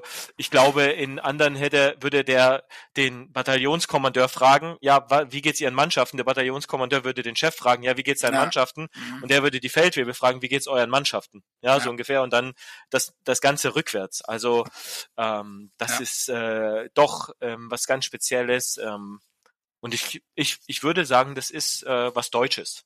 Muss man wirklich sagen. Und das ist nicht, nicht Schlechtes, was Ja, Deutsches. das stimmt. Ja. Anekdote am Rande. Ähm, Ja. Sagt euch was Nolting noch? Ehemaliger Inspekteur der Marine? Sagt euch nichts, ne? Ma Marine, was ist das? Das sind die immer schwimmt. Das sind die, die euch den Arsch retten, wenn ihr wieder irgendwo versagt und euch mit Schiffen rauskommt. Ja. Nein, Ja, ich weiß nicht, wann das BMVG, weil halt äh, Teil der Bundesregierung das Rauchverbot eingeführt hat im BMVG. ah, Und Nolting hat mir immer das Hirn platzen lassen, war, kommt aus den Kampfschwimmern ah, okay. und war Kettenraucher. Da habe ich bis heute nicht begriffen, wie das zusammengeht. Das ist echt Kampfschwimmer und Kettenraucher. Ja, Also war Inspekteur, BMVG durfte nicht mehr geraucht werden, also ist der Nolting immer raus. Und hat da unten Mannschaften getroffen. Und hat mit denen geraucht. Und hat mit denen geredet. Und das Büro von Nolting hat's gehasst. Er sagte, Hm, immer klar. der Alte Ja. wieder zurückkommt, dann gibt's Aufträge. Weil er Mhm, unten gehört ja. hat, XY. Prüfen Sie das, machen Sie mal, gehen Sie dem mal nach, pipapo, bla bla bla. Ich sage nur so, Rauchen fördert halt auch diesen Kontakt. ja, das Das stimmt stimmt. auch, ja. Und jetzt sage ich mal wirklich, und da, also wie sagt man, wenn man zitiert, aber nicht im Wortlaut zitiert, sinngemäß, Sinngemäß, zitieren? ja. Eine Referentin der Ministerin, das hat sie gesagt, vor meinen Augen, hat vor einer Gruppe Stabsoffiziere gesagt, die sollen mal drauf achten, was die Mannschaften im Einsatz der Ministerin sagen. Weil jedes Mal, wenn die zurückkommt, kriegen wir einen Haufen voll Arbeit. ja. Also, so, und das war so für mich, und dann habe ich zu ihr gesagt, ja, besser geht's ja nicht. Besser geht's doch nicht. Das ist einfach mal ohne jegliche Zwischenebene, ungefiltert, Ja, alles, was scheiße läuft. Ja. Und nur weil sie das nicht hören wollen, wollen sie das jetzt irgendwie filtern lassen. Also das ist ja das Schlimmste, und das war eine zivile Angestellte oder Beamte. Eins von beiden. Wo ich sage, das ist ja das Schlimmste. Sowas habe ich von dem schlechtesten Offizier nicht gehört. So ein Satz. Ja. ja? Also ganz, ganz schlimm. Aber im Endeffekt ist sie da auch Gott sei Dank auf taube Ohren gestoßen. Ne? Ja. Also, weil sowas, äh, die, die haben dir ganz schnell gesagt, also hier wird keiner irgendjemanden irgendwelche Restriktionen sagen, wenn der ja, General XY Ja. oder die Ministerin äh, ein, ein offenes Wort mit Mannschaften, Unteroffizieren oder so, wie auch immer, pflegen möchte oder führen möchte. Nein, ich glaube, das ist das Beste, was, was passieren kann, dass du halt an der Spitze, egal ob an der militärischen oder politischen Spitze, Leute hast, die genuin interessiert sind an dem, ich sag jetzt mal ganz blöd, was ihre Untergebenen machen und wie es denen geht. Ja. Und ich kann das auch nur sagen, Peter Tauber war ja mehrmals bei mir an der Uni. Und das war auch so. Der wollte mit Studierenden sprechen, die ich sozusagen zusammengestellt habe. Also nichts sanitized von der Universitätsleitung. Der wollte keine Universitätsleitung dabei haben. Normalerweise, wenn Mhm. so ein Staatssekretär kommt, läuft irgendein Präsident oder Vizepräsident den ganzen Tag mit dem rum. Das Ja. wollte der nicht. Ja. Hm. Der hat sich mit denen zusammengesetzt und dann war Feuer frei im Prinzip. Er hat drei Fragen gestellt Ja. und hat er, dann hat er im Prinzip gesagt, so, und jetzt, wo brennt's bei euch? Ja. Und hat das alles aufgenommen. Ne? Und wenn du so eine politische und militärische, und das sehe ich auch beim GI, der, wie du gesagt hast, ein genuines Ja. Interesse dran hat. Ja, das ist nicht Ja. sozusagen so nach dem Motto, ich muss jetzt und es interessiert mich aber nicht, sondern er hat ein genuines Interesse. Was Besseres kann sozusagen in der Kommunikation zwischen politisch militärischer Führung und sozusagen Mhm. dem Rest überhaupt nicht passieren.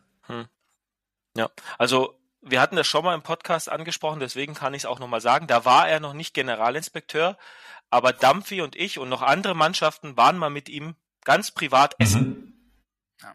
und wollte einfach mal von uns Sachen hören, die so in der Mannschaftslaufbahn, also einfach, was so in der Bundeswehr schiefläuft. Und er hatte sein eigenes Heft dabei. Es war auch ein Adju und wer auch immer noch dabei. Ja, Ja, der, er war schon dabei. General. Ja. Genau. Aber er hat alles selber mitgeschrieben Ja. von sich. Also das war nicht so, schreib mal auf, Adju, sondern er hat zugehört und hat selber mitgeschrieben. Und das ist so eine, wieder so eine Wertschätzung Ja, auf jeden Fall. einer Person und deswegen ist er aus meiner Bewertung auch zu Recht an der Position, wo er jetzt ist. Ja. Genau wegen diesen Ja. Sachen.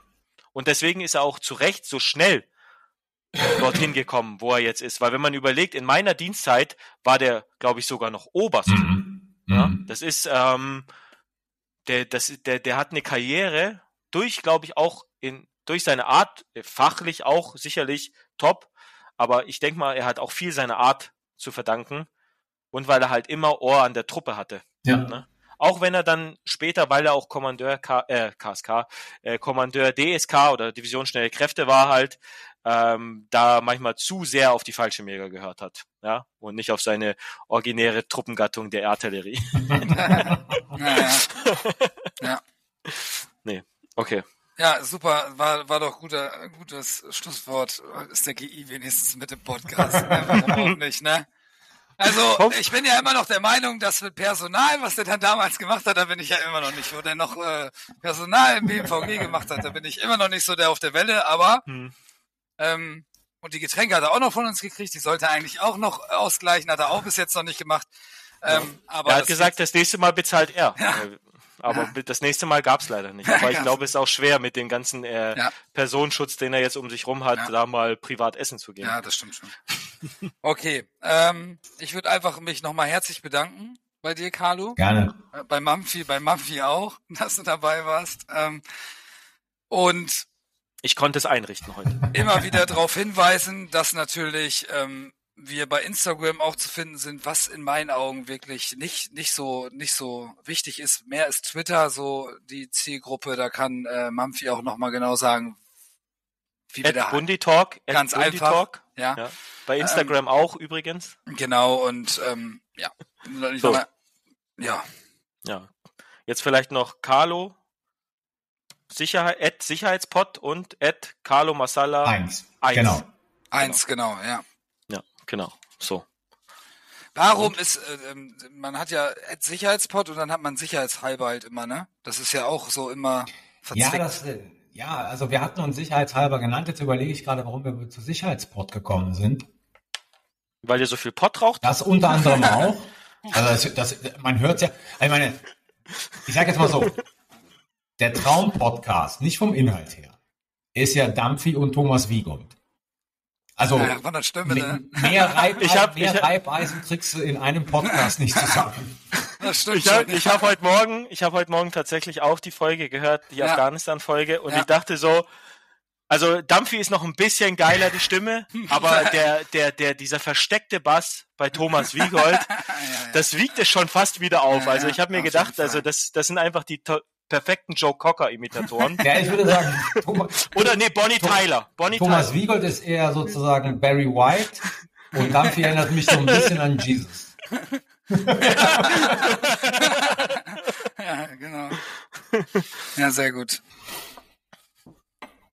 Ja. Jo, Super, dann sind wir durch. war's das? Das war's, auf jeden Ich Fall. bedanke mich bei euch recht herzlich für die Einladung. Es hat mir sehr großen Spaß gemacht. Ja, Ja, gleichfalls. wir müssen Marlene auch nochmal loben. Marlene hat uns noch mal richtig darauf hingewiesen, wir sollen dich auf jeden Fall anschreiben und dich nerven, dass du hier reinkommst, weil du echt wirklich gut bist. Ähm, nochmal hiermit großes Lob bestätigen auch für kannst. Marlene. Auf jeden Fall. Deshalb wünsche ich euch einen schönen Abend Alles und klar. bis dann. Danke. Ciao. ciao. ciao. ciao.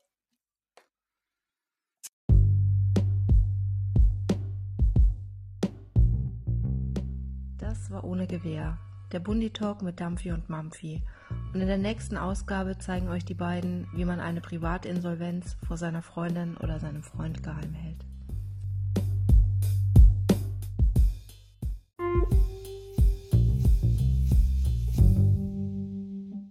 Du bist mein großer Bruder, du bist immer da. Großer Bruder und ein Freund fürs Leben. Du bist immer für mich da.